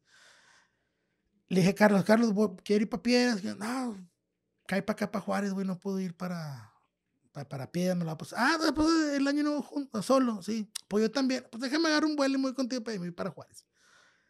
Ojalá y este año me quede aquí, pero pues. Ya, ya no trabajo para nadie, ya soy legalmente, legal, la- oficialmente Ajá, ya, oficialmente. ya trabajo para mí. O Entonces, sea, ya- patrón, ah, pasaste a ser boss. ya pasé a ser boss, ya no tengo nada de nada, entonces ya me puedo, me puedo quedar. Oye, y por ejemplo, tú has, has, has hecho recetas mamadoras ahí de cócteles y todo eso. Sí, sí, mi... he creado, bueno, no te, eche- no, no te quiero echar mentiras. He inventado nomás dos tragos y los inventé para el, para el festival de Mardi Gras en San Francisco que se llama Carnaval SF. Lo festejan como en marzo, mayo. Me pidieron un trago para ponerlo en el desfile y, y- y lo creé. Creo que fueron dos. Creo que fue el Blue Lagoon, Laguna Azul y... Ay, ¿cómo se llama este oaxaqueño que era? ¿Es mezcal o algo? Esa base de mezcal. Usé mole poblano y usé mezcal oaxaqueño. Madre. Dos tierras le puse, me acuerdo. ¿Y por qué, por qué esa clase de, de, de- de sabores tan extraños? Sí, sí. ¿Por qué te llamó la atención mezclarlos? Cuando hice el, el Blue Tajo, bueno, de hecho el Blue Tajo fue en colaboración con, con mi compa Quique Hernández. Ujú. de- de- es, el vato es de Guadalajara, pero vive en San Francisco. Entre él y yo creamos el, el, el Blue, Blue Tajo, se llamaba. Ujú. No Blue Lagoon, Blue Tajo. Lo tajo. Ajá, Blue, Blue Tajo lo creamos en colaboración. Era más para la gente, pues para los güeritos, ¿da? para los Ujú. europeos. para los que fueran ahí de turistas que anduvieran. Y creamos uno de, de, de México, un trago mexicano, pues para la raza que iba a andar ahí. Y me acuerdo que estábamos ahí en el laboratorio, como que no sé, ahí en, en la barra. Y veo yo que en la repisa teníamos unos extractos de varias cosas. Y entre ese le dije, "Pa- a ver, pa, pásame los extractos. Y veo que está un extracto de mole. Dije yo, ese extracto de mole, esta madre, lo probé. Sí, sabía mole. Una gotita te da mucho sabor. Y dije, ¿sabes qué, güey? Vamos a hacer un trago con esta madre. Pues a ver. y También checando ahí lo que teníamos, teníamos unos purés de, de guanábana y durazno. Y dije, tráetelos. Eh, estuvimos jugando con los sabores ahí. Y luego me dice que con tequila, obviamente. ¿va? Le dije, sí, con, con, con, pues con tequila, pues vamos a hacer mexicano. Lo echamos, ah, lo probamos. Y me, me sorprendió el sabor. Y se me queda viendo aquí que me dice, mamalón, güey. ¿sabes cómo estaría mejor? Y los dos al mismo tiempo, con mezcal. Ver, tráete el mezcal, un oaxaqueño. Ah, Perdón. Agarramos el mezcal oaxaqueño. Aventamos. Probamos. No, hombre. Ah, pues tiene sabores de dos países, Oaxaca y Puebla. Vamos a ponerle dos tierras. Pues vamos a ponerle dos tierras. Ese son los únicos dos tragos que yo he creado Ajá. y que sí los he vendido en varias recetas. Pero mi, mi ah, enciclopedia en tragos, yo creo que traigo unos 2000, más o menos. Sea, ya de, de recetas y todo. Hay, por ejemplo, los, los que, los dueños de bares y antros y todo eso que vayan abriéndose, tanto de México, de Estados Unidos, te van hablando En para, San Antonio, en para San que- hablar con la Antonio. gente para Sí, sí, sí, sí. En San Antonio, en la pandemia, en octubre, septiembre, octubre del 2020, Ujú. me habla un, un compañero de que yo trabajé con él en la cervecera.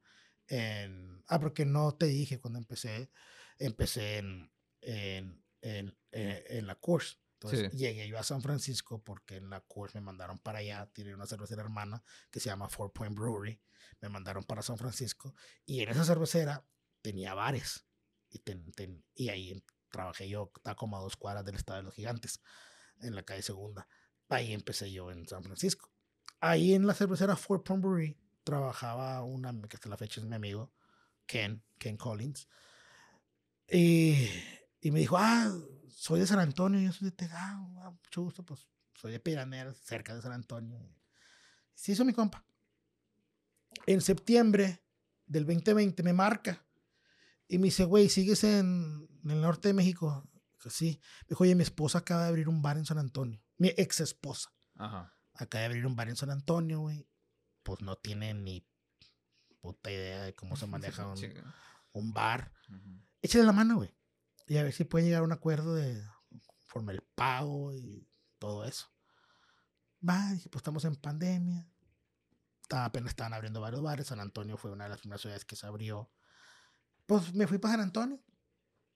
Le marqué un compa. ¿Sabes qué? Voy a estar en San Antonio aquí, no sé, tal vez un mes. No, te quedas en la casa, bueno, pues nada. Y de San Antonio, llegué a trabajar el bar, capacité a todos. Y en diciembre, exactamente. En diciembre de hace tres años. También, y me acaba de salir mis historias de la semana pasada.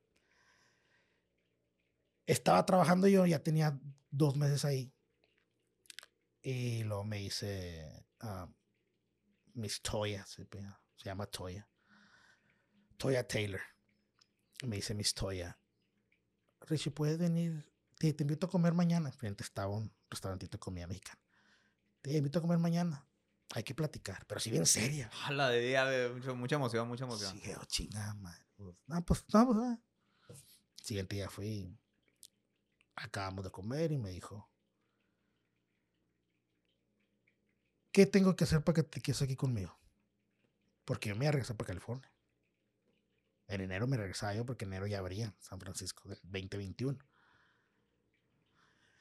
Y le dije, chinga, madre. Esas decisiones difíciles. Le dije, mire,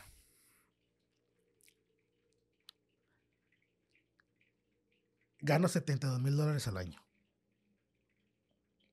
Gano 6 mil dólares mensuales. Gano 1.500 dólares semanales. Gano 300 dólares diarios.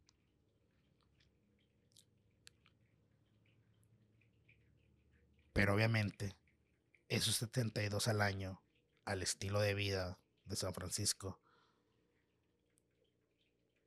me quedan saliendo así libres como unos 27 a 30 mil dólares.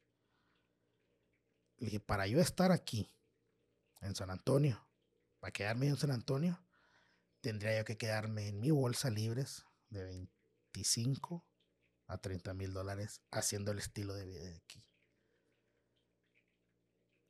Y empezamos a checar ahí los números. Bueno, departamento, bueno, comías, que esto, que lo otro. Me dijo, ya mira, no te pago 72, pero te pago 50. Estoy haciendo ya los números al estilo de vida de Texas. Sí. Pues me salía, güey, me salía 25 mil anuales. Y firmé mi contrato de tres años. Firmé mi contrato tres años, me quedé en San Antonio, que era la misma chingadera que me gastaba porque ahora me venía a piedras cada dos semanas. No, eso venía, venía para piedras cada dos semanas, agarraba el carro y iba, a veces yo venía, agarraba carretera a las 10 de la noche. Ah, Sí, sí. 9 de la noche en San Antonio. Me ponía una pedita aquí eh, un sábado y luego el domingo me rezaba porque te trabajaba el domingo. Ujú. Sí, salía lo mismo. Pero es que mam- pero estaba malón, güey, porque ya está cerca. o ya sea, estaba 15, ¿qué son? cerca. Dos horas, sí, sí, ya estaba cerca. Dos horas no, quince, sí. Y hace, hace que se me terminó el contrato hace unas dos semanas, más o menos, unos 10 días. O tengo que ya soy libre. Ah, cabrón, a ver, eh, espérame. Entonces se te acaba, se te acaba de terminar el contrato. ah, Duré un año ya nomás siendo. ¿Qué pedo? ¿Ya no quisiste renovar? O sea, ¿te, te querían renovar o ya dijiste? No, ya habías sí. quedado muy claro. Sí, sí. De hecho, la última vez que hablé con, con, con Miss Toya Taylor, me dijo: Tú nomás estás en México haciendo hijos, es todo lo que estás haciendo. Vente para acá, te necesito acá otra vez. Pues tengo un hijo de un año y medio, tengo una niña de meses. Y, y le dije: No, mire, es mi, mi plan de vida siempre era ese. Siempre yo quise a los 30 ser mi jefe, tener mis negocios y no trabajarle a nadie más me atrasé por la pandemia, porque ese año que no trabajé el 2020, pues no generé y gasté. No me retiré a los 30, pero me retiré a los 33. Ya tengo negocios que se mantienen solos. Regresar a un bar, sí. A capacitar, ¿no? A lo mejor arrancarlo. eh, eh, ayudar a arrancarlo. así, ayudar a arrancarlo, he capacitado a varios de aquí. Porque- que- Porque fíjate, eso es un buen nicho, güey. O sea, he visto la necesidad yo de cerca de, de, de dueños de negocios. Porque yo, pues, yo tengo la- una agencia de marketing Ujú. eh, y me ha tocado estar en aperturas de restaurantes, de negocios, que pues, no tienen la menor idea a veces cómo poder llevar. A lo mejor ya controlan la cocina o ya lo tienen ahí más o menos dominado, pero desconocen ya el lado de, de lo que es el alcohol, que es lo mismo que tú te has topado. Ujú. Entonces, ahí muchas veces se necesita alguien, porque ahorita mucha gente recurre a pues una compañía allá de Monterrey, de Ciudad de México, o allá de, de otras partes de Estados Unidos.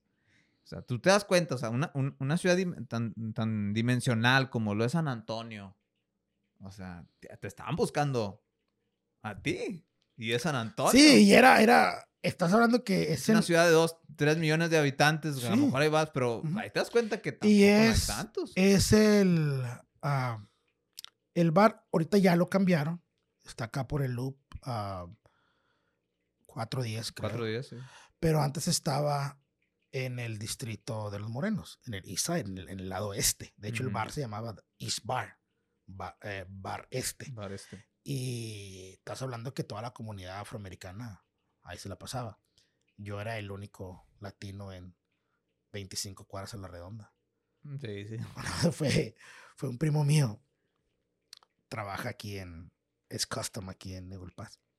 Y fue, creo que fue en la pelea del Canelo, no me acuerdo, hace dos años, cuando fue en. O no me acuerdo quién fue a ver, creo que sí. Y, y fui para San Antonio y le dije, vente para acá para el bar. Estaba en el bar y lo me dijo, güey, ¿por qué eres el único raza que trabaja aquí? O sea, no, no te da miedo. o sea, no te da miedo, porque pues como los ves muy agresivos, muy grandotes. Sí, sí, sí. Y luego tú dándole órdenes a dos, tres vatos así. Mamá Dolores, como dicen, en Sí, fornidos. Y yo siempre he dicho, el, un líder, un líder no te basas a fuerza bruta, un líder es esto. Sí, es. Un líder, Porque ahí está la diferencia entre jefe y líder. Líder es jalo parejo con todos. O sí, sea, ah, Voy a la par contigo. cuando estaba, ya es que nos metíamos en problemas, todos nos metimos en problemas de, de chicos en la prepa y en la secundaria. Ujú. Hay un director que le dijo a mi mamá que yo era una amenaza. Cabrón. Le dijo, él, él, él ahorita está dando indicios de que puede ser una gran amenaza porque mueve masas con esto. Y- No sé, los terapea o no sé, pero este güey es, porque es muy peligroso, porque esos son los más peligrosos, que, que no necesitan la fuerza bruta para, para decirle a una persona que haga lo que él quiere que se haga. Sí. Y, y, luego dices, ah, cabrón, ya me están, que ya, ya están diciendo que voy a hacer algo malo, güey. Sí, yo me acuerdo, cuando sí, lo- me- me- me- Obviamente lo está usando para algo bueno. me acuerdo que no, no, no, no recuerdo muy bien en la escuela cuál fue el problema, pero me mandaron la Ajá. dirección y, y como que mini motina y no sé qué pasó. pero sí me dijeron que, que yo era una amenaza porque podía mover masas. De- Entonces, ya, ya, le- ya se le había encantado a tu mamá, güey. sí. pero pues siempre donde voy, nunca me ha importado empezar desde cero, porque todos empezamos desde cero. Ah, cuando a mí me dieron la gerencia en Dubai, pues yo pasé de la cadena a la gerencia. Ah, y estando ahí, estás, eres el, entre comillas, ¿verdad? El encargado de los meseros, el encargado del bartender, el encargado de los de seguridad, el encargado, el encargado de todo. Entonces, como yo como encargado, o como si yo fuera el dueño del podcast, ¿va? Que yo nomás soy el inversionista. ¿va? Yo no tengo ni puta idea cómo se maneja un podcast. ¿Cómo te voy a venir yo a decir a ti? Oye, güey, este botón no puede estar así, tiene que estar acá. Oye, este botón acá. Oye, este tiene que estar acá. Oye, si yo no sé. No puedo yo darte una orden si yo no la puedo hacer. Sí. Aunque sea el pipir is nice. Entonces, ¿qué hacía yo? Yo me metía detrás de la barra. A ver, güey, vamos a hacer ese trago. Por el que necesitas ayuda, yo me puedo brincar detrás de la barra. Oye, al DJ, vamos a le mueve aquí cuando quieras poner tu música. Para el día que tú no estés, yo pueda brincar detrás de la, detrás de la cabina. Igual con los guardias. Oye, güey, para revisar, güey, cómo, no, pues mira, de abajo para arriba, más práctico, así, checa la bolsa. Para el día que tú no estés, yo poder hacerlo. Desde abajo. Desde abajo. Todas las áreas. Yo no puedo abrir un negocio. Yo jamás abriría un negocio de comida si no sé lavar un plato. No lo haría. más esencial. No lo haría. ¿Por qué? Porque si yo quiero algo a la perfección, es porque yo ya lo sé hacer. Y que así como yo lo, yo lo sé hacer y quiero que se haga, quiero que también lo hagas tú. Porque, pues, Es un mecanismo de trabajo. ¿no? Exactamente, pero no venir yo a decirte, tú como chef, oye, güey, la carne no está a término medio. La carne yo la veo muy... Y tú dices, oye, pues la carne está medio. No, güey, la carne tiene que estar así. Y cuando yo no sé ni puta idea de cocinar. Sí, andas que como dicen, and- andas hablando pues, cuando no dominas de esa área. Nomás ¿o no? porque, tema. porque eres el dueño. Ajá. No, cabrón. No. Por eso siempre hago las cosas desde abajo. Me, me gusta aprender a hacerlas. Y para que no me cuenten. Sí, o sea, tú, tú te mueves en todas las áreas para dominarlo y luego ya lo empiezas a lo que es ejecutar, ¿no? O como te digo, ejecutar. cuando empecé en las barras, ahí en. Cuando llego a San Francisco, Ajá. puta madre, güey, yo iba con.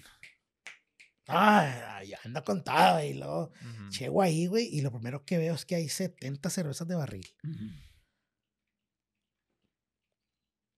Ay, cabrón. Y luego volteaba para acá y 30 de botella, porque teníamos 70 de barril, teníamos 100 cervezas, vendemos 100 marcas de cervezas.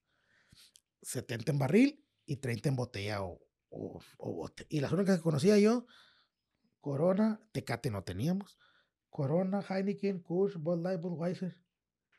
Y ya, todas las demás Sepa la madre. Sí. no las conocía. Entonces llegas tú bien chingón no llegué, pero muchos llegan con soberbia, con que yo soy el número uno. Llegas y luego un cabrón, eh, no, güey. Tú podrás venir. Es lo mismo que yo digo. Sí, hay, hay, hay buenos bartenders aquí en Piedras.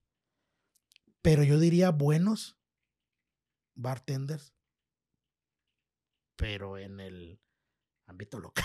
Sí, porque pues obviamente les falta la experimentación de otras ciudades, ¿no? Y de otros ambientes. Sí, tú podrás ser el, mejor aquí en Piedras. Pero, pues no, no traes nada. Porque necesitas salir. Necesitas salir. A explorar otras posibilidades. Vas a una competencia de bartenders. He participado en varios y me ha traído varios premios. Vas a una competencia de bartenders y allá el juez o la competencia no se va a, no va a ser. Prepárame un mojito. Prepárame una paloma. Prepárame un vampiro. No, güey, allá te van a. Eh, prepárame esto, prepárame el otro. ¿Cómo se sirve una cerveza? Muchos también, también mal que. La déale el vaso, güey, que no haga espuma, güey, porque el cliente no quiere espuma. Puta madre, güey, la cerveza tiene espuma. Es levadura. O sea, ¿cómo se sirve una cerveza? Normal, nomás, así, vaso recto. Vaso recto y y aunque sea la mitad. en el último concurso que yo participé, fue hace dos años, en el 2021, lo gané. Fue aquí en Austin, Texas, en la Brewery Lone Star, cervecera de, de la Lone Star. Me invitaron, uh, lo gané. Y era, nunca estaba en concurso de cerveza, ahí lo estuve. Era, te medían hasta los centímetros de la espuma, cuánto estaba del vaso, ponían la regla, cómo lo servías que, tanto, ah, ah, ¿cómo se dice? Monóxido de carbono, no sé, el, carbon monoxide, lo que tiene la cerveza, te lo veían todo. Y todo eso era resultado de cómo servías tú la cerveza. Ah, o sea, entre varias categorías más de cerveza, pero y la cerveza sirve así, la cerveza tiene que tener espuma. Aunque, o sea, aunque quieras que Tiene que tener dos pulgadas de espuma para que sea mamalón. Dos pulgadas. Dos pulgadas más o menos esto. Ah, sí. De espuma. Y te quede bien. Y ya te la tomas y te quedan así los bigotitos pintados. Pero tiene que tener espuma. Si no tiene espuma, ¿qué pasa? La espuma es, es puro aire. Si tú te tomas una cerveza, la destapas y te la tomas. Por siempre he dicho, traten de pero no es lo mejor tomar cerveza del contenedor. Mejor del vaso porque en el contenedor no le puedes sacar ese, ese ah, oxígeno extra. Destapas la cerveza y te la tomas. ¿Qué pasa? Todo ese oxígeno que no se le sale a la lata te infla la panza. Te infla, te infla, te infla, te infla. Infla. Y lo estás, repite, repite como sapo ahí. Agarras un vaso, sirve la cerveza, se hace la espuma, liberas el, el oxígeno que no tiene que estar ahí, ya te la tomas bien a gusto. No te infla, no te empanza, no. Sale todo. oye, ¿y es cierto que mandas a la chingada la cerveza si le echas hielo? No necesariamente, porque la cerveza, en sí la cerveza no es fría. La cerveza es al tiempo. Al tiempo, no es ni caliente. Se elabora en, en, en, en temperaturas altas. Se mete, se saca, se abre, checas que no se te haga vinagre Ah, le aventas la lavadura, el chisto, lo que lleva. Uh, y ya luego haces la cerveza y ahí la puedes tener al tiempo y te la tomas. Hielo, no, no la mandas a la chingada. Baja su porcentaje de sabor y de alcohol. No tanto que bajes el porcentaje de alcohol, simplemente ese hielo, pues sabes que el hielo es agua. Entonces la estás diluyendo. Donde algo muy personal, así, una opinión bien personal de mí, es la michelada que de hecho tengo un video que ahora no sé cuántos millones de views, que tantas miles de compartidas y como 500, medio millón de comentarios, donde hice una michelada, un video de una michelada. Yo he creado mi propia cerveza. Yo sé las horas que se necesitan, los días, el trabajo, tener que destaparla para que se oxigene a cierto horario, tener que, oye, pues me tengo que levantar a las 3, güey, porque pues le tengo que agregar, no sé, X cosa. Y luego empacarla y luego meterle todo, meterle mucho amor. Y luego para que vengas tú a ponerle jugo de tomate. No mames. Y limoncito. El limón es, ese limón es estereotipo. Ah. También. Volvamos a la corona y volvamos al, a- al estereotipo que te están vendiendo la marca. La marca. Cuando a mí me piden una corona, yo no le pongo limón. Ah, y hay gente que le pone sal. sal a- Cuando a yo la vendo, que me la piden en la barra, ajá. yo le, si, si me dicen, oye, ¿me, me- me- das limones? Sí, cómo no, te doy limones. Pero yo ponerte la- la- el limón así, eh, güey, eso, es- eso en Estados Unidos es, es estereotipo bien cabrón. Es como si un asiático llegara a tu bar y te dice, ¿qué me recomiendas? Y le dices, un plato de arroz. O si va un moreno Ajá. y que te dice, oye, ¿qué me recomiendas? No sé, güey, una salita de barbecue, un, un- un- Un una pollo, sandía, un o pollo un pollo, o un, o un fried chicken. Ajá. Es lo mismo. Al mexicano le vas a dar limón porque, ah, porque al mexicano le gusta el limón. Cabrón. o sea, No, güey, es un estereotipo bruto ese pedo. ¿Pero por qué? Ah, porque lo vi en la televisión que sale eh, la corona y luego un limoncito. Es una lager, cabrón. Dominic y la cerveza. O sea, es como te digo, estás, es la marca lo que te hace Mm. Poner eso. Pero no le estás quitando el, el, el sabor para lo que fue creado. O sea, es como si a un taco, si agarras un taco y no sé, al taco le pones salsa barbecue o sazón goya y luego le aventas mayonesa y le aventas mo- mostaza y luego, pues la gente que te come dices, What the fuck? ¿Qué pedo? Oh, es que a mí me gusta así. Entonces pide otra cosa, Estás mandando la chingada el taco. Ajá. Es igual con la cerveza. Cualquier otro ingrediente extra que le quieras aventar, estás mandando el producto a la chingada. Ya sea chilito, limón, sal. Ya con eso lo mandas. Entonces, en, en sí, pues de manera personal, preferirías que la cerveza, y, este, como recomendación a la gente, que se tomara, pues así el natural. Sí, sí, más natural. Y o en un vasito para poder. en un este, vasito ¿no? para poder sacar ese, Ese gas y que no te. ese gas y que no te sientas todo inflado.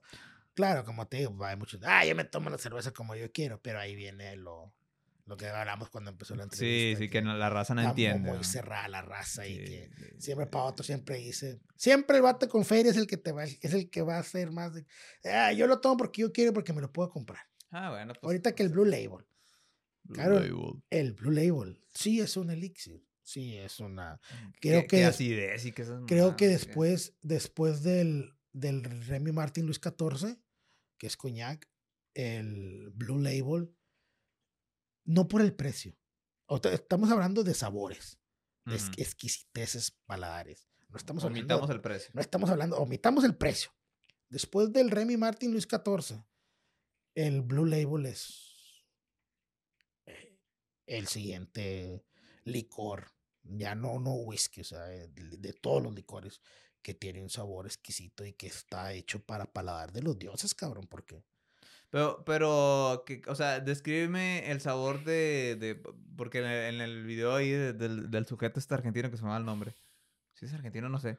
Eh, que dice, es un elixir. Lo he visto no como dos veces, No eh. genera, no genera Pero no explica Dice por que no qué. genera acidez en la mañana, que se lo toma en la mañana, que te lo puedes tomar, que es perfecto para tomártelo en la mañana y te, genera acidez. ahí va porque el. Blue Label está muy caro y sabe muy bueno, Ajá. porque el Blue Label no está hecho industrialmente, Artesanal. está hecho artesanalmente, el Blue Label. Por eso es de las eh, botellas de la familia Blue Label que no te encuentras tan fácil. Sí.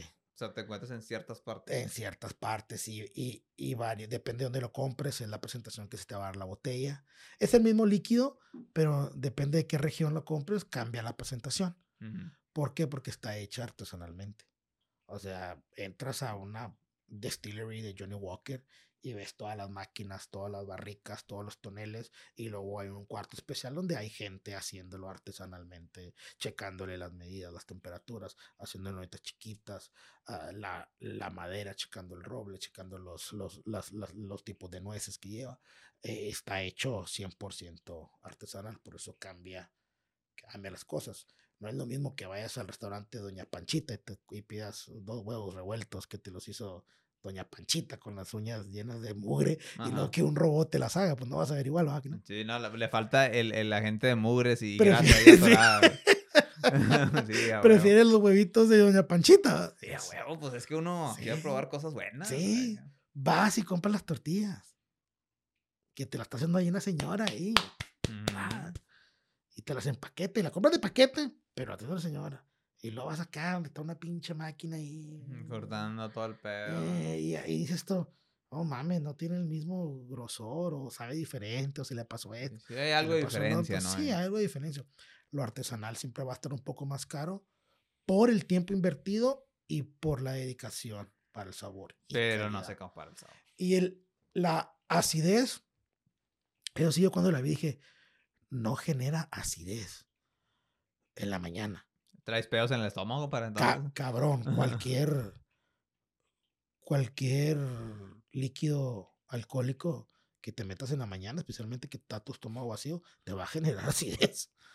Eso ya es pinche. Hay unos vatos le ponían, güey, eres alcohólico. La, cualquier. mamá le pusieron. Cualquier. ¿Quién chingados toma? Ahí puso un vato, eh, güey. ¿Quién chingados toma whisky en la mañana? Ahorita te platicaba que me tomé el tequila a las 11 de la mañana. Ajá. Obviamente me lo tomé y ah, sentí, sentí como bajó desde aquí hasta cómo dio zigzags hasta que llegó al estómago. Porque no tenía nada en la panza. Sí. O sea, eso que dijo, sí, que no genera acidez. Bueno, tal vez, tal vez no andas con la gastritis aquí, pero de que lo sientes cuando baja y cuando pega, güey, lo tienes que sentir, güey, pues si no, no sé, no estuvieras vivo, yo creo, si no sintieras eso. No, pero pues a lo mejor ese organismo, pues ya, hizo coraza ahí. Pero sí. pinche alcohol que toma, ¿no? El vato. Sí, es un elixir. Johnny Walker. Es un elixir. Es un elixir, es un elixir, es un... Y, y yo creo que, que para el precio que está, está muy bien, demasiado bien, porque para los conocedores de whisky, que son de paladar whiskero escocés, puta madre, el precio de la botella está regalado. Entonces, para la gente que eh, va a ver este podcast y que próximamente ya va a ser Nochebuena y Navidad, como estamos grabando, ah, y Año Nuevo, recomienda pues para probar algo diferente, va este whisky, ¿no? Si, si se da la oportunidad de comprarlo. Ah, creo que aquí anda como en unos 220 dólares. Sí, 220 dólares anda. 50, 280 que lo encuentran en el Pass. Aquí en México no sé en cuánto ande. En la licorería, no, vas a un antro y 20 mil bolas. Eh, espérate, ¿qué onda? Tiene pero, oro, qué chinga. Sí, pero, pero, pero sí, está muy rico. A los que son de whisky, conocedores de whisky Sí, le vas a aventar agua mineral y Coca-Cola. No, al chile no. Eso es, esa madre se toma solo. Es que todos los licores se toman solo. Se deben de tomar solo, pero bueno, si le vas a atascar otro mugrero, bueno, si le, si le metiste lana a ese whisky, tómatelo así, tal cual. Porque bueno, ya no, nunca vamos a parar de discutir con la gente que yo le mezcle esto porque no sé qué chinga. Y, los te, y te los puedo poner a prueba. A ese cabrón que vea el podcast que, que diga, no, yo de whisky, el Blue Label, eh, sabe, con madre, yo encuentro el sabor, ok, yo mismo te puedo hacer la prueba, te puedo poner cinco vasos aquí de whisky con agua mineral. O, o, o, vamos a hacer el reto más chingón, si tú dices, te puedo poner 10 para que no saque de chiripa la tonaste. No me lo sacas el sabor. No me vas a sacar el sabor. Si le pongo once y media de whisky diferente, cada vaso y uno con Blue Label y luego le agrego el agua no me va a sacar el sabor. Entonces no compres Blue Label porque te gusta el sabor. Compra Blue Label porque te gusta hacer fanfarrón y es otra cosa. Sí, mamador. Sí, sí, sí. Pero aquí, no, güey, yo lo tomo porque me gusta, como sabes, cabrón. No le vas a, no le vas a encontrar el sabor si te doy una etiqueta roja y una etiqueta azul. Ah, me, te regalo todos mis reconocimientos que tengo. Tengo como 14 reconocimientos de bartending. Te los regalo si latinas. A la madre, o sea, es, es, es una apuesta difícil. No le vas a atinar. Y si latinas, ya, te, ya, te pues ya, ya, tienes el 10% de atinarle porque son 10 vasos. Pero pues ahí hay una probabilidad. Ahí... Tienes una probabilidad de chiripa que la tienes y dices, ah, no es este el tercero, el cuarto, el quinto. Pero no le vas a atinar. Ni al más experimentado. No, sí, al más experimentado, claro que sí. Ese sí te lo. porque te puede decir qué diferencia una cosa de la otra. Yo te, puedo, yo, yo te puedo decir, del Johnny Walker está el red, está el black, está el platinum, está el gold, está el green, está el blue. El blue es el más el blue high de los top. Hay otro que está más caro, pero eso es no, no por el líquido, está más caro porque creo que trae diamantes incrustados o que las botellas de cristal, pero varía. Pero yo estoy hablando más del líquido en sí, el líquido. También está el double black. bueno, ¿por qué está el double black si ya está el black? El Double Black está el Double Black porque son unos cuatro años más que el Black, o sea, no cambia nada. Pero vamos así nomás. El añejamiento más. El rojo, el negro, el platino, el oro, el verde, que el verde no es de Johnny Walker, el verde tiene una otra historia ahí, porque Johnny Walker también era así como lo de Tannhauser and Bush, eran dos vatos que crean Johnny Walker, un vato le gana al otro, este Johnny Walker se queda con toda esa, esa compañía y el otro güey decide hacer un verde, le pone otro nombre, le gusta a la gente y luego este güey dice, ¿sabes qué? Te compro el verde. Pum, Ok, ok, y hace... Y eso, pero cada uno tiene diferentes cosas, no solo la, una cosa es, el añejamiento. Obviamente el rojo no es igual que el negro por el añejamiento, uno es 12, otro es 16, otro es 18 y así. Pero aparte de eso, el sabor cambia, el... Güey, creo que ni yo, güey. Si me ponen los vasos, oh, aquí está un agua mineral, olvidémonos del mineral. Sí. Si me pones el shot, aquí está un shot de rojo, aquí está un shot de negro, Aquí te un show de platino, aquí te un show de gold, aquí te un show de blue, aquí te un show de green. ¿Cuál es cuál? Creo que ni yo, cabrón. No lo, no lo sacas, o sea, batalla, o batallarías te Sacaría, sí, batallaríamos, te sacaría varios, pero así que dije, estoy 100% seguro que latino o no latino. Sí, porque está cabrón. no latino porque está cabrón. Del rojo al negro no hay mucha diferencia. Ahí batallaría. Del rojo al negro. Obviamente el azul sabría que no, es, que no es rojo, que no es negro, pero el azul podría batallar en el dorado y en el platino. El verde sí no falla, porque el verde tiene un sabor único. El verde sí sé por qué es verde. El, el, el double black, el, el platino y el oro, pues también los confundiría con el azul. O sea, son cositas que... Pero un buen catador sí te lo saca. O sea, en corto. Y por ejemplo, bueno, eh, en lo que es la cuestión de mixologías, los, ¿qué, ¿qué, son los mixólogos? O sea, ¿tú, ¿tú, eres mixólogo o es otro sujeto aparte? Soy, estoy certificando en estados, en Texas y en California. Por cuando eres un mixólogo, un mixólogo es, ya tienes el título. ya no eres un simple cocinero, eres un chef. Que obviamente ese título te, te lo otorga a, a la Casa de Mixología Inc., que creo que aquí en México está en Guadalajara o puede ser embajador de otro país, pero no creas que nomás yo me quiero autonombrar mixiólogo ya. Cuando eres mixiólogo titulado, ya tú puedes certificar a mixólogos. Tú puedes poner un negocio para certificar bartenders. En Estados Unidos es muy diferente a México. En Estados Unidos tienes que tener tu licencia para ser bartender. No nomás vas y pides trabajo, métete y ya. O sea, ¿tú tienes una licencia? Sí, yo tengo mi licencia vigente. O sea, tienes que tener una licencia. Eh, que, que, es la que sacas en San Francisco. sí, esa la saqué en San Francisco. Y, y, ya después viene una licencia estatal que te pide cada estado. Sacas una licencia que se llama AV&V y luego sacas la estatal que se llama LEEDS. Son siglas. LEEDS, eh, hay dos tipos de licencias. De, son dos licencias que tienes que tener. No sé si los 50 estados de Estados Unidos te piden también la estatal o tienen una, una, estatal, pero la principal la, la tienes que tener, la, la ABNV. Y luego ya aquí en Texas tienes la LEEDS, esa te la da la policía. Entonces, esa vas. ¿Por qué? Porque estás manejando un producto peligroso. Tal vez no sabía la gente, pero aquí luego explicar. Si tú vas a mi bar en Estados Unidos y tú te pones hasta el huevo y yo te di yo te serví de más que yo debería, que, que, que yo ya sé que no debías haber estado consumiendo más y yo te di, y tú vas y chocas, acaso un, un accidente, y yo también voy preso. Oye, ¿y cómo controlas eso? Esa cuestión. Criterio. Pero que te si te falla el criterio y pasa. o sea. Claro, también el que te va a juzgar va a ser a base de criterio. Sí, pues, obviamente. Obviamente van a ver. Si tú llegas a mi bar buen y sano, que entre buen y sano. Van a ver por la cámara que entraste buen y sano. Por eso, muy, por eso las cámaras a todos sirven. Van a entrar que llegaste buen y sano, cuántos tragos pediste, cuánto, cómo te comportaste cuando estabas en la barra. Oye, ¿sabes qué, amigo? Ah, ¿Te puedo pedir un taxi?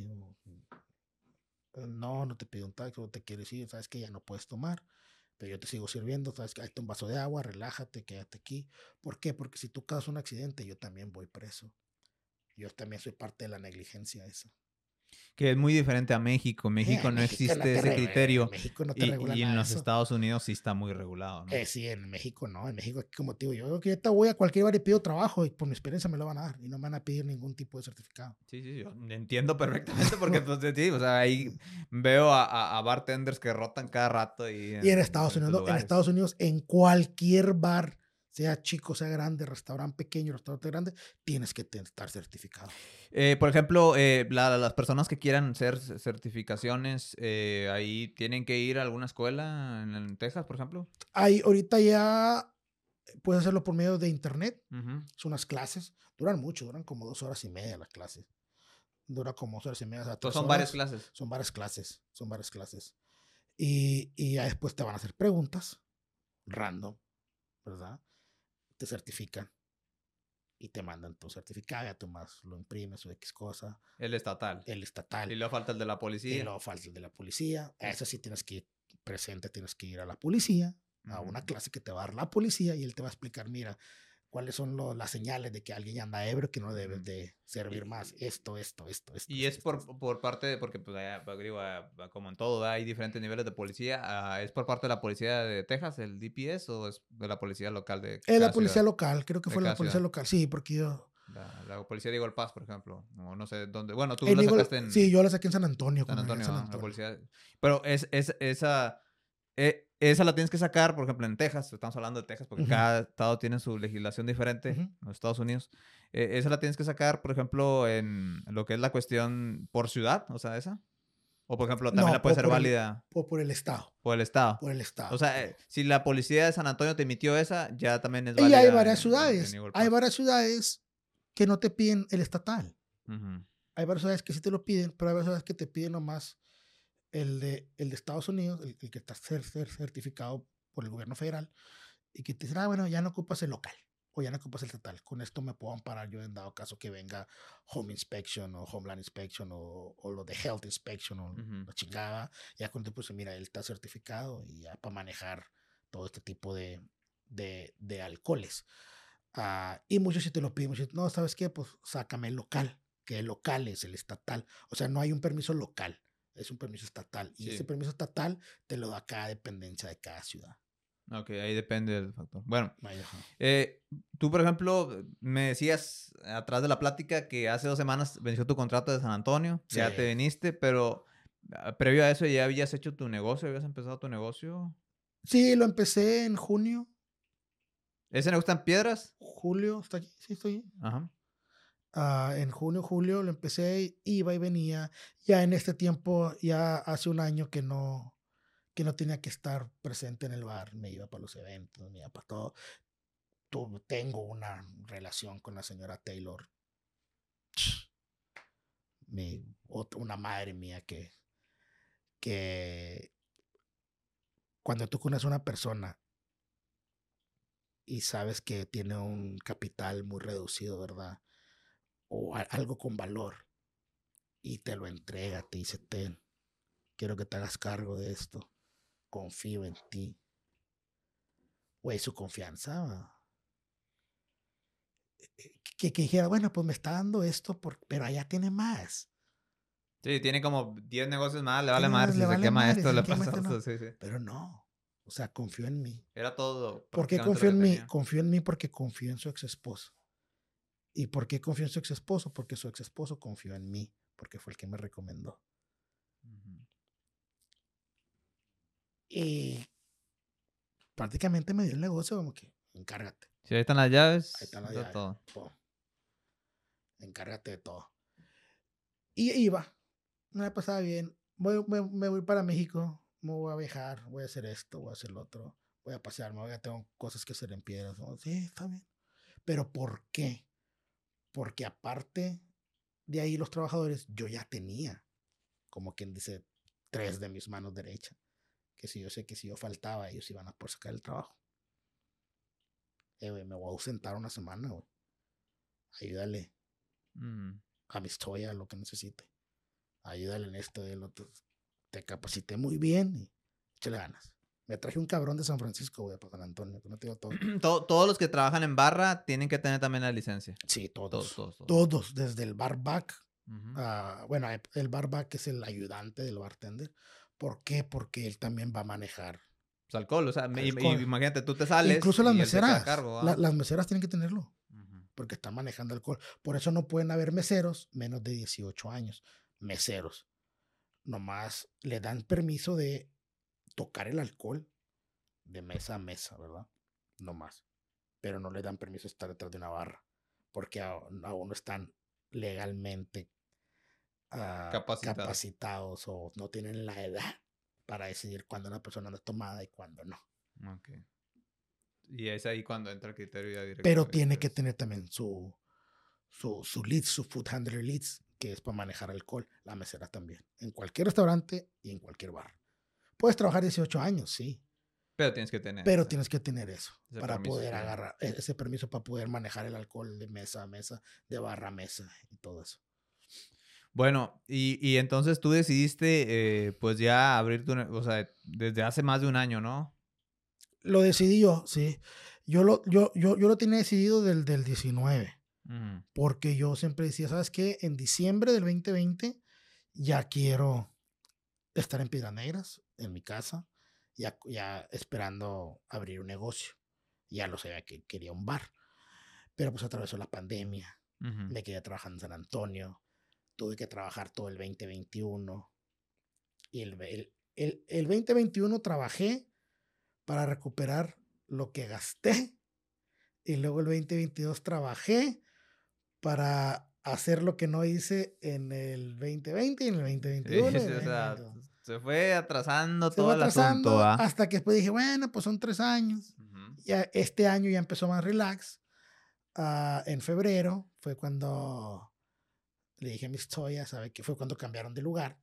Se pusieron acá en el 410, que fue cuando dije, ¿sabe qué? Ya más relax, ya voy a venir dos veces por semana, ya me estoy preparando para lo mío.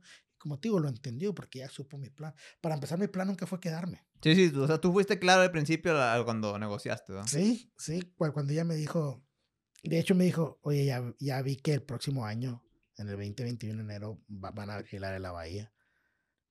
¿Te vas a regresar? Le dije, pues, pues sí, pues tengo que regresar. Fue cuando me dijo, ¿qué tengo que hacer para que te quedes conmigo? Ujú. Y ahí fue, pues, obviamente. Y ahí fue cuando me... oh, y firmé mi contrato, firmé el contrato por tres años. Ya pues lo demás es, Es historia. historia. Entonces, eh, ¿cómo se llama tu negocio? Buzo Bar, Buzo Bar. Está en, en Zaragoza, en la zona centro. en la zona centro. No le cambio de nombre porque yo no me he dado cuenta de esto hasta que ¿Tú lo compraste? sí lo compré. O sea, lo, lo adquiriste, era de otro Sí. dueño antes Ujú. y ya lo compraste. ¿Por qué no quise cambiarle de nombre? Mucha gente me dice, ¿por qué no le cambias de nombre? El buzo. Le dije, güey, cuando estaba limpiando la oficina de atrás, había varias cosas. Conocía al, al nieto del antiguo propietario. eh, me lo presentaron y, y le dije, oye, pues aquí hay cosas de tu abuelo ¿va? que, que me imagino que quieres tener. Y, y, y fue conmigo ahí, estamos sacando cosas. Saqué una placa donde está reconocido por el municipio de Piranegras como el bar más antiguo de Piranegras, que tiene más de 102 años. 102 años tienes ahora. Mi hija. Yo pensé que, eh, creo que es el único que ha sobrevivido, ¿no? Todos esos años, porque ya todo ya no existe. 102 años tiene. Y así se llama. Sí, fu- fue, fue creado en 1921. ¿Y por qué se llama buzo? Ahí eh, me han dado va- varias versiones. Una, mi suegro, don Antonio Erja, ah, fue muy... tu- tuvo negocios en la zona centro de Piedras Negras. Y, y- y mi suegro, pues ya, ya va para 80 años. Mucha vida recorrida y conoce mucha gente. Él me dio una historia de por qué el buzo. Y luego creo que también este chavo, el nieto del antiguo propietario, me dio otra historia que nos me dijo, no, y cuando mi abuelo lo agarró aquí, fue después de la inundación del 59, Ajá, 59, 60. 59, y ya se llamaba buzo. Ah, creo que el antiguo propietario, y mi, mi suegro me dice que así le decían al, al primer dueño. Buzo. ah, e- es- ese lugar ha tenido tres dueños nomás. o sea, el, al que le decían el buzo, en los Ajá, años el original, 20, el que abrió. el original, el que abrió, y luego Don, Don Rojo Flores, que fue el segundo dueño que lo compró después de la inundación, y el tercero, pues yo. Ah, Pero mi suegro dice que le decían el buzo. A él- el, el papá de un amigo mío, Alan Rosiles también, saludos a Alan. Hablé con el papá de Alan hace como un mes también y me dijo, creo que, creo que le decían el buzo porque sí, él fue el que usaba mucho la palabra cuando dicen, eh, ponte buzo, no seas-". Pero como te digo, hay muchas historias. Ponte buzo caperuzo, no sé Estás más. hablando, ta- ta- ta- estás hablando de una historia de 100 años. Sí, 100 años. O sea, no sé, es- ese far fue hecho en 1921 No, pues ya tiene su trayectoria larga, ¿no? y por eso no le cambio de nombre. Mucha gente me ha dicho, cámbiale de nombre, güey, pon otro, otro que atraiga. Es que, es que está ese estigma, más". porque antes la, la, la, la calle Zaragoza era considerada, pues obviamente, donde había prostitución y todas clases de cosas. Y, por eso, ¿ah? y yo, yo, yo creo que, que, que aquí los únicos culpables de toda de la decadencia de esa calle, vaya, la prostitución nunca se va a acabar, por algo se llama el, trabajo más antiguo. Sí, sí. O sea, nunca se va a acabar. Hay que regularizarlo. O sea, mm, darles espacio, ¿verdad? Para ese tipo. Digo, ya hay la zona de tolerancia. Pero yo, nosotros, como dueños de bares, no tenemos la culpa que la prostitución esté en las calles. Dijeras tú, la prostitución está dentro de mi bar. Ah, bueno, ahí cambia la cosa. Sí, sí, sí. Yo estoy apoyando o ejerciendo la prostitución. Yo estoy de acuerdo de que aquí haya muchachas ofreciendo ese tipo de cosas, pero si están en la calle, yo no puedo. Sí, tú no puedes controlar eso. Yo no puedo controlar el- el- los lugares públicos. Entonces ahí las leyes son las que tienen que... Sí, que, es, que pues obviamente en México pues, es muy diferente a los Estados Unidos. Otra cosa. completamente. Antes sí podíamos negarle la entrada a mujeres. Ujú. Como le podíamos negar cosas a mujeres? Muchas cosas, ¿verdad? Sabes que hace años, décadas, la mujer pues no, no tiene ningún ni voto. ¿va? Bueno, antes los bares, por eso se llamaban varios ladies bar. El bar que era ladies bar era porque permitía ingreso a mujeres. Oh, ok.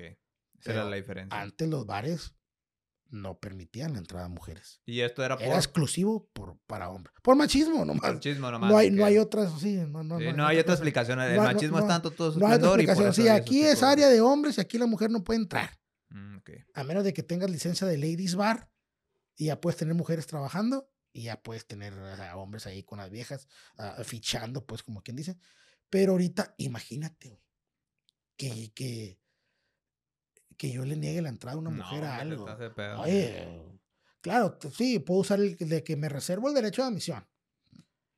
Pero, Pero, como güey, quiera, güey. pero como quiera, güey, negarle la entrada a alguien ahorita a un lugar, o sea, no puedo. Si viene un- una chica que trabaja en la calle va, con un cliente de ella y que echas una cerveza, y a leguas yo la veo y todo mundo sabemos que es prostituta, no le puedo decir, mija, no puedes entrar. Imagínate. Sí, eso, es- eso está bien difícil ahorita y obviamente pues te metes ahí en una situación. O sea, me meto en la situación de que, ah, ¿por qué me, me estás discriminando? Me discriminas por ser mujer. No me decir, me discriminas por ser prostituta, me decir, me discriminas porque soy mujer. No me dejas entrar porque soy mujer. Sí. Y el pedote que se puede meter No, va ahí va valiendo mal, compadre. sí, por eso mejor trato. He hablado con ellas. Les he dicho, mira, nomás tu negocio no lo traigas a mi negocio. Ok. O sea, vienes aquí, vienes como cualquier cliente, pides atención como cualquier cliente y se te da, ¿verdad? pero pues, digo, ya si vas a estar arriba del pelado ahí, Montando. montándolo ahí o exhibiéndote o que el vato te saque una chichi ahí al aire o algo, o Ajá, sea, pues ahí me metes en pedos. me metes en pedo, o sea, pues no traigas tu negocio a mi negocio. Ah, pues sí. Pero eh, está muy interesante todo este, todo este ramo, mi estimado, pero pues ya, tenemos que despedirnos. Eh, la verdad, muchas anécdotas, pues, yo sé que... Oh, y aparte de, de historias, cosas de- de- de bar y, y de bebidas y, y mixología. Eh, la gente que te quiera seguir en redes sociales, ¿cómo te puede seguir? Como Richie Perales. Richie Perales, en, Facebook. En, Facebook y en Instagram también salgo como Richie Perales 2790. Así, 2790. así como se escribe Richie con T.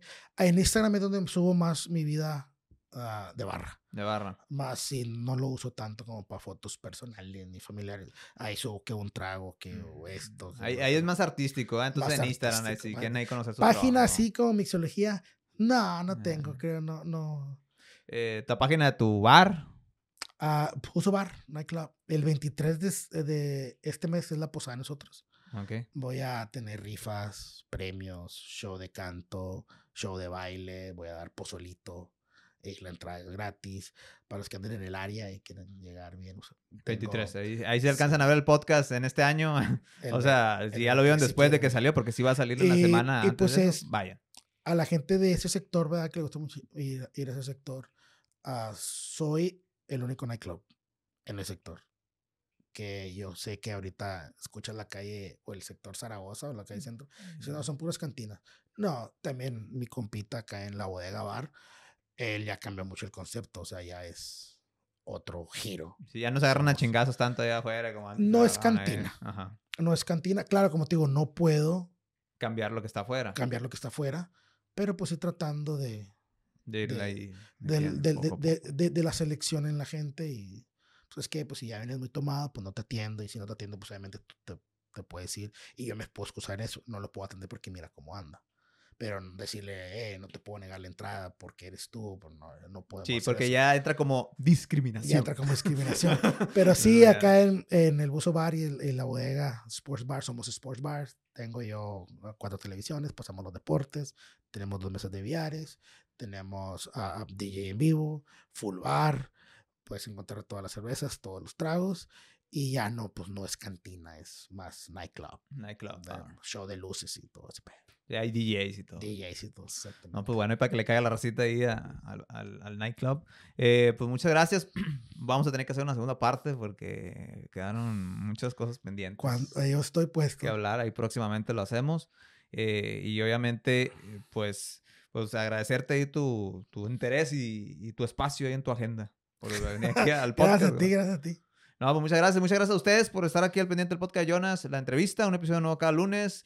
Síganos en YouTube, Spotify, iHeartRadio, Apple Podcast, en las diferentes plataformas donde nos quiera seguir y también los cortos que vamos a estar subiendo en Instagram, Facebook y TikTok. Gracias. Nos vemos. Hasta la próxima. Bye.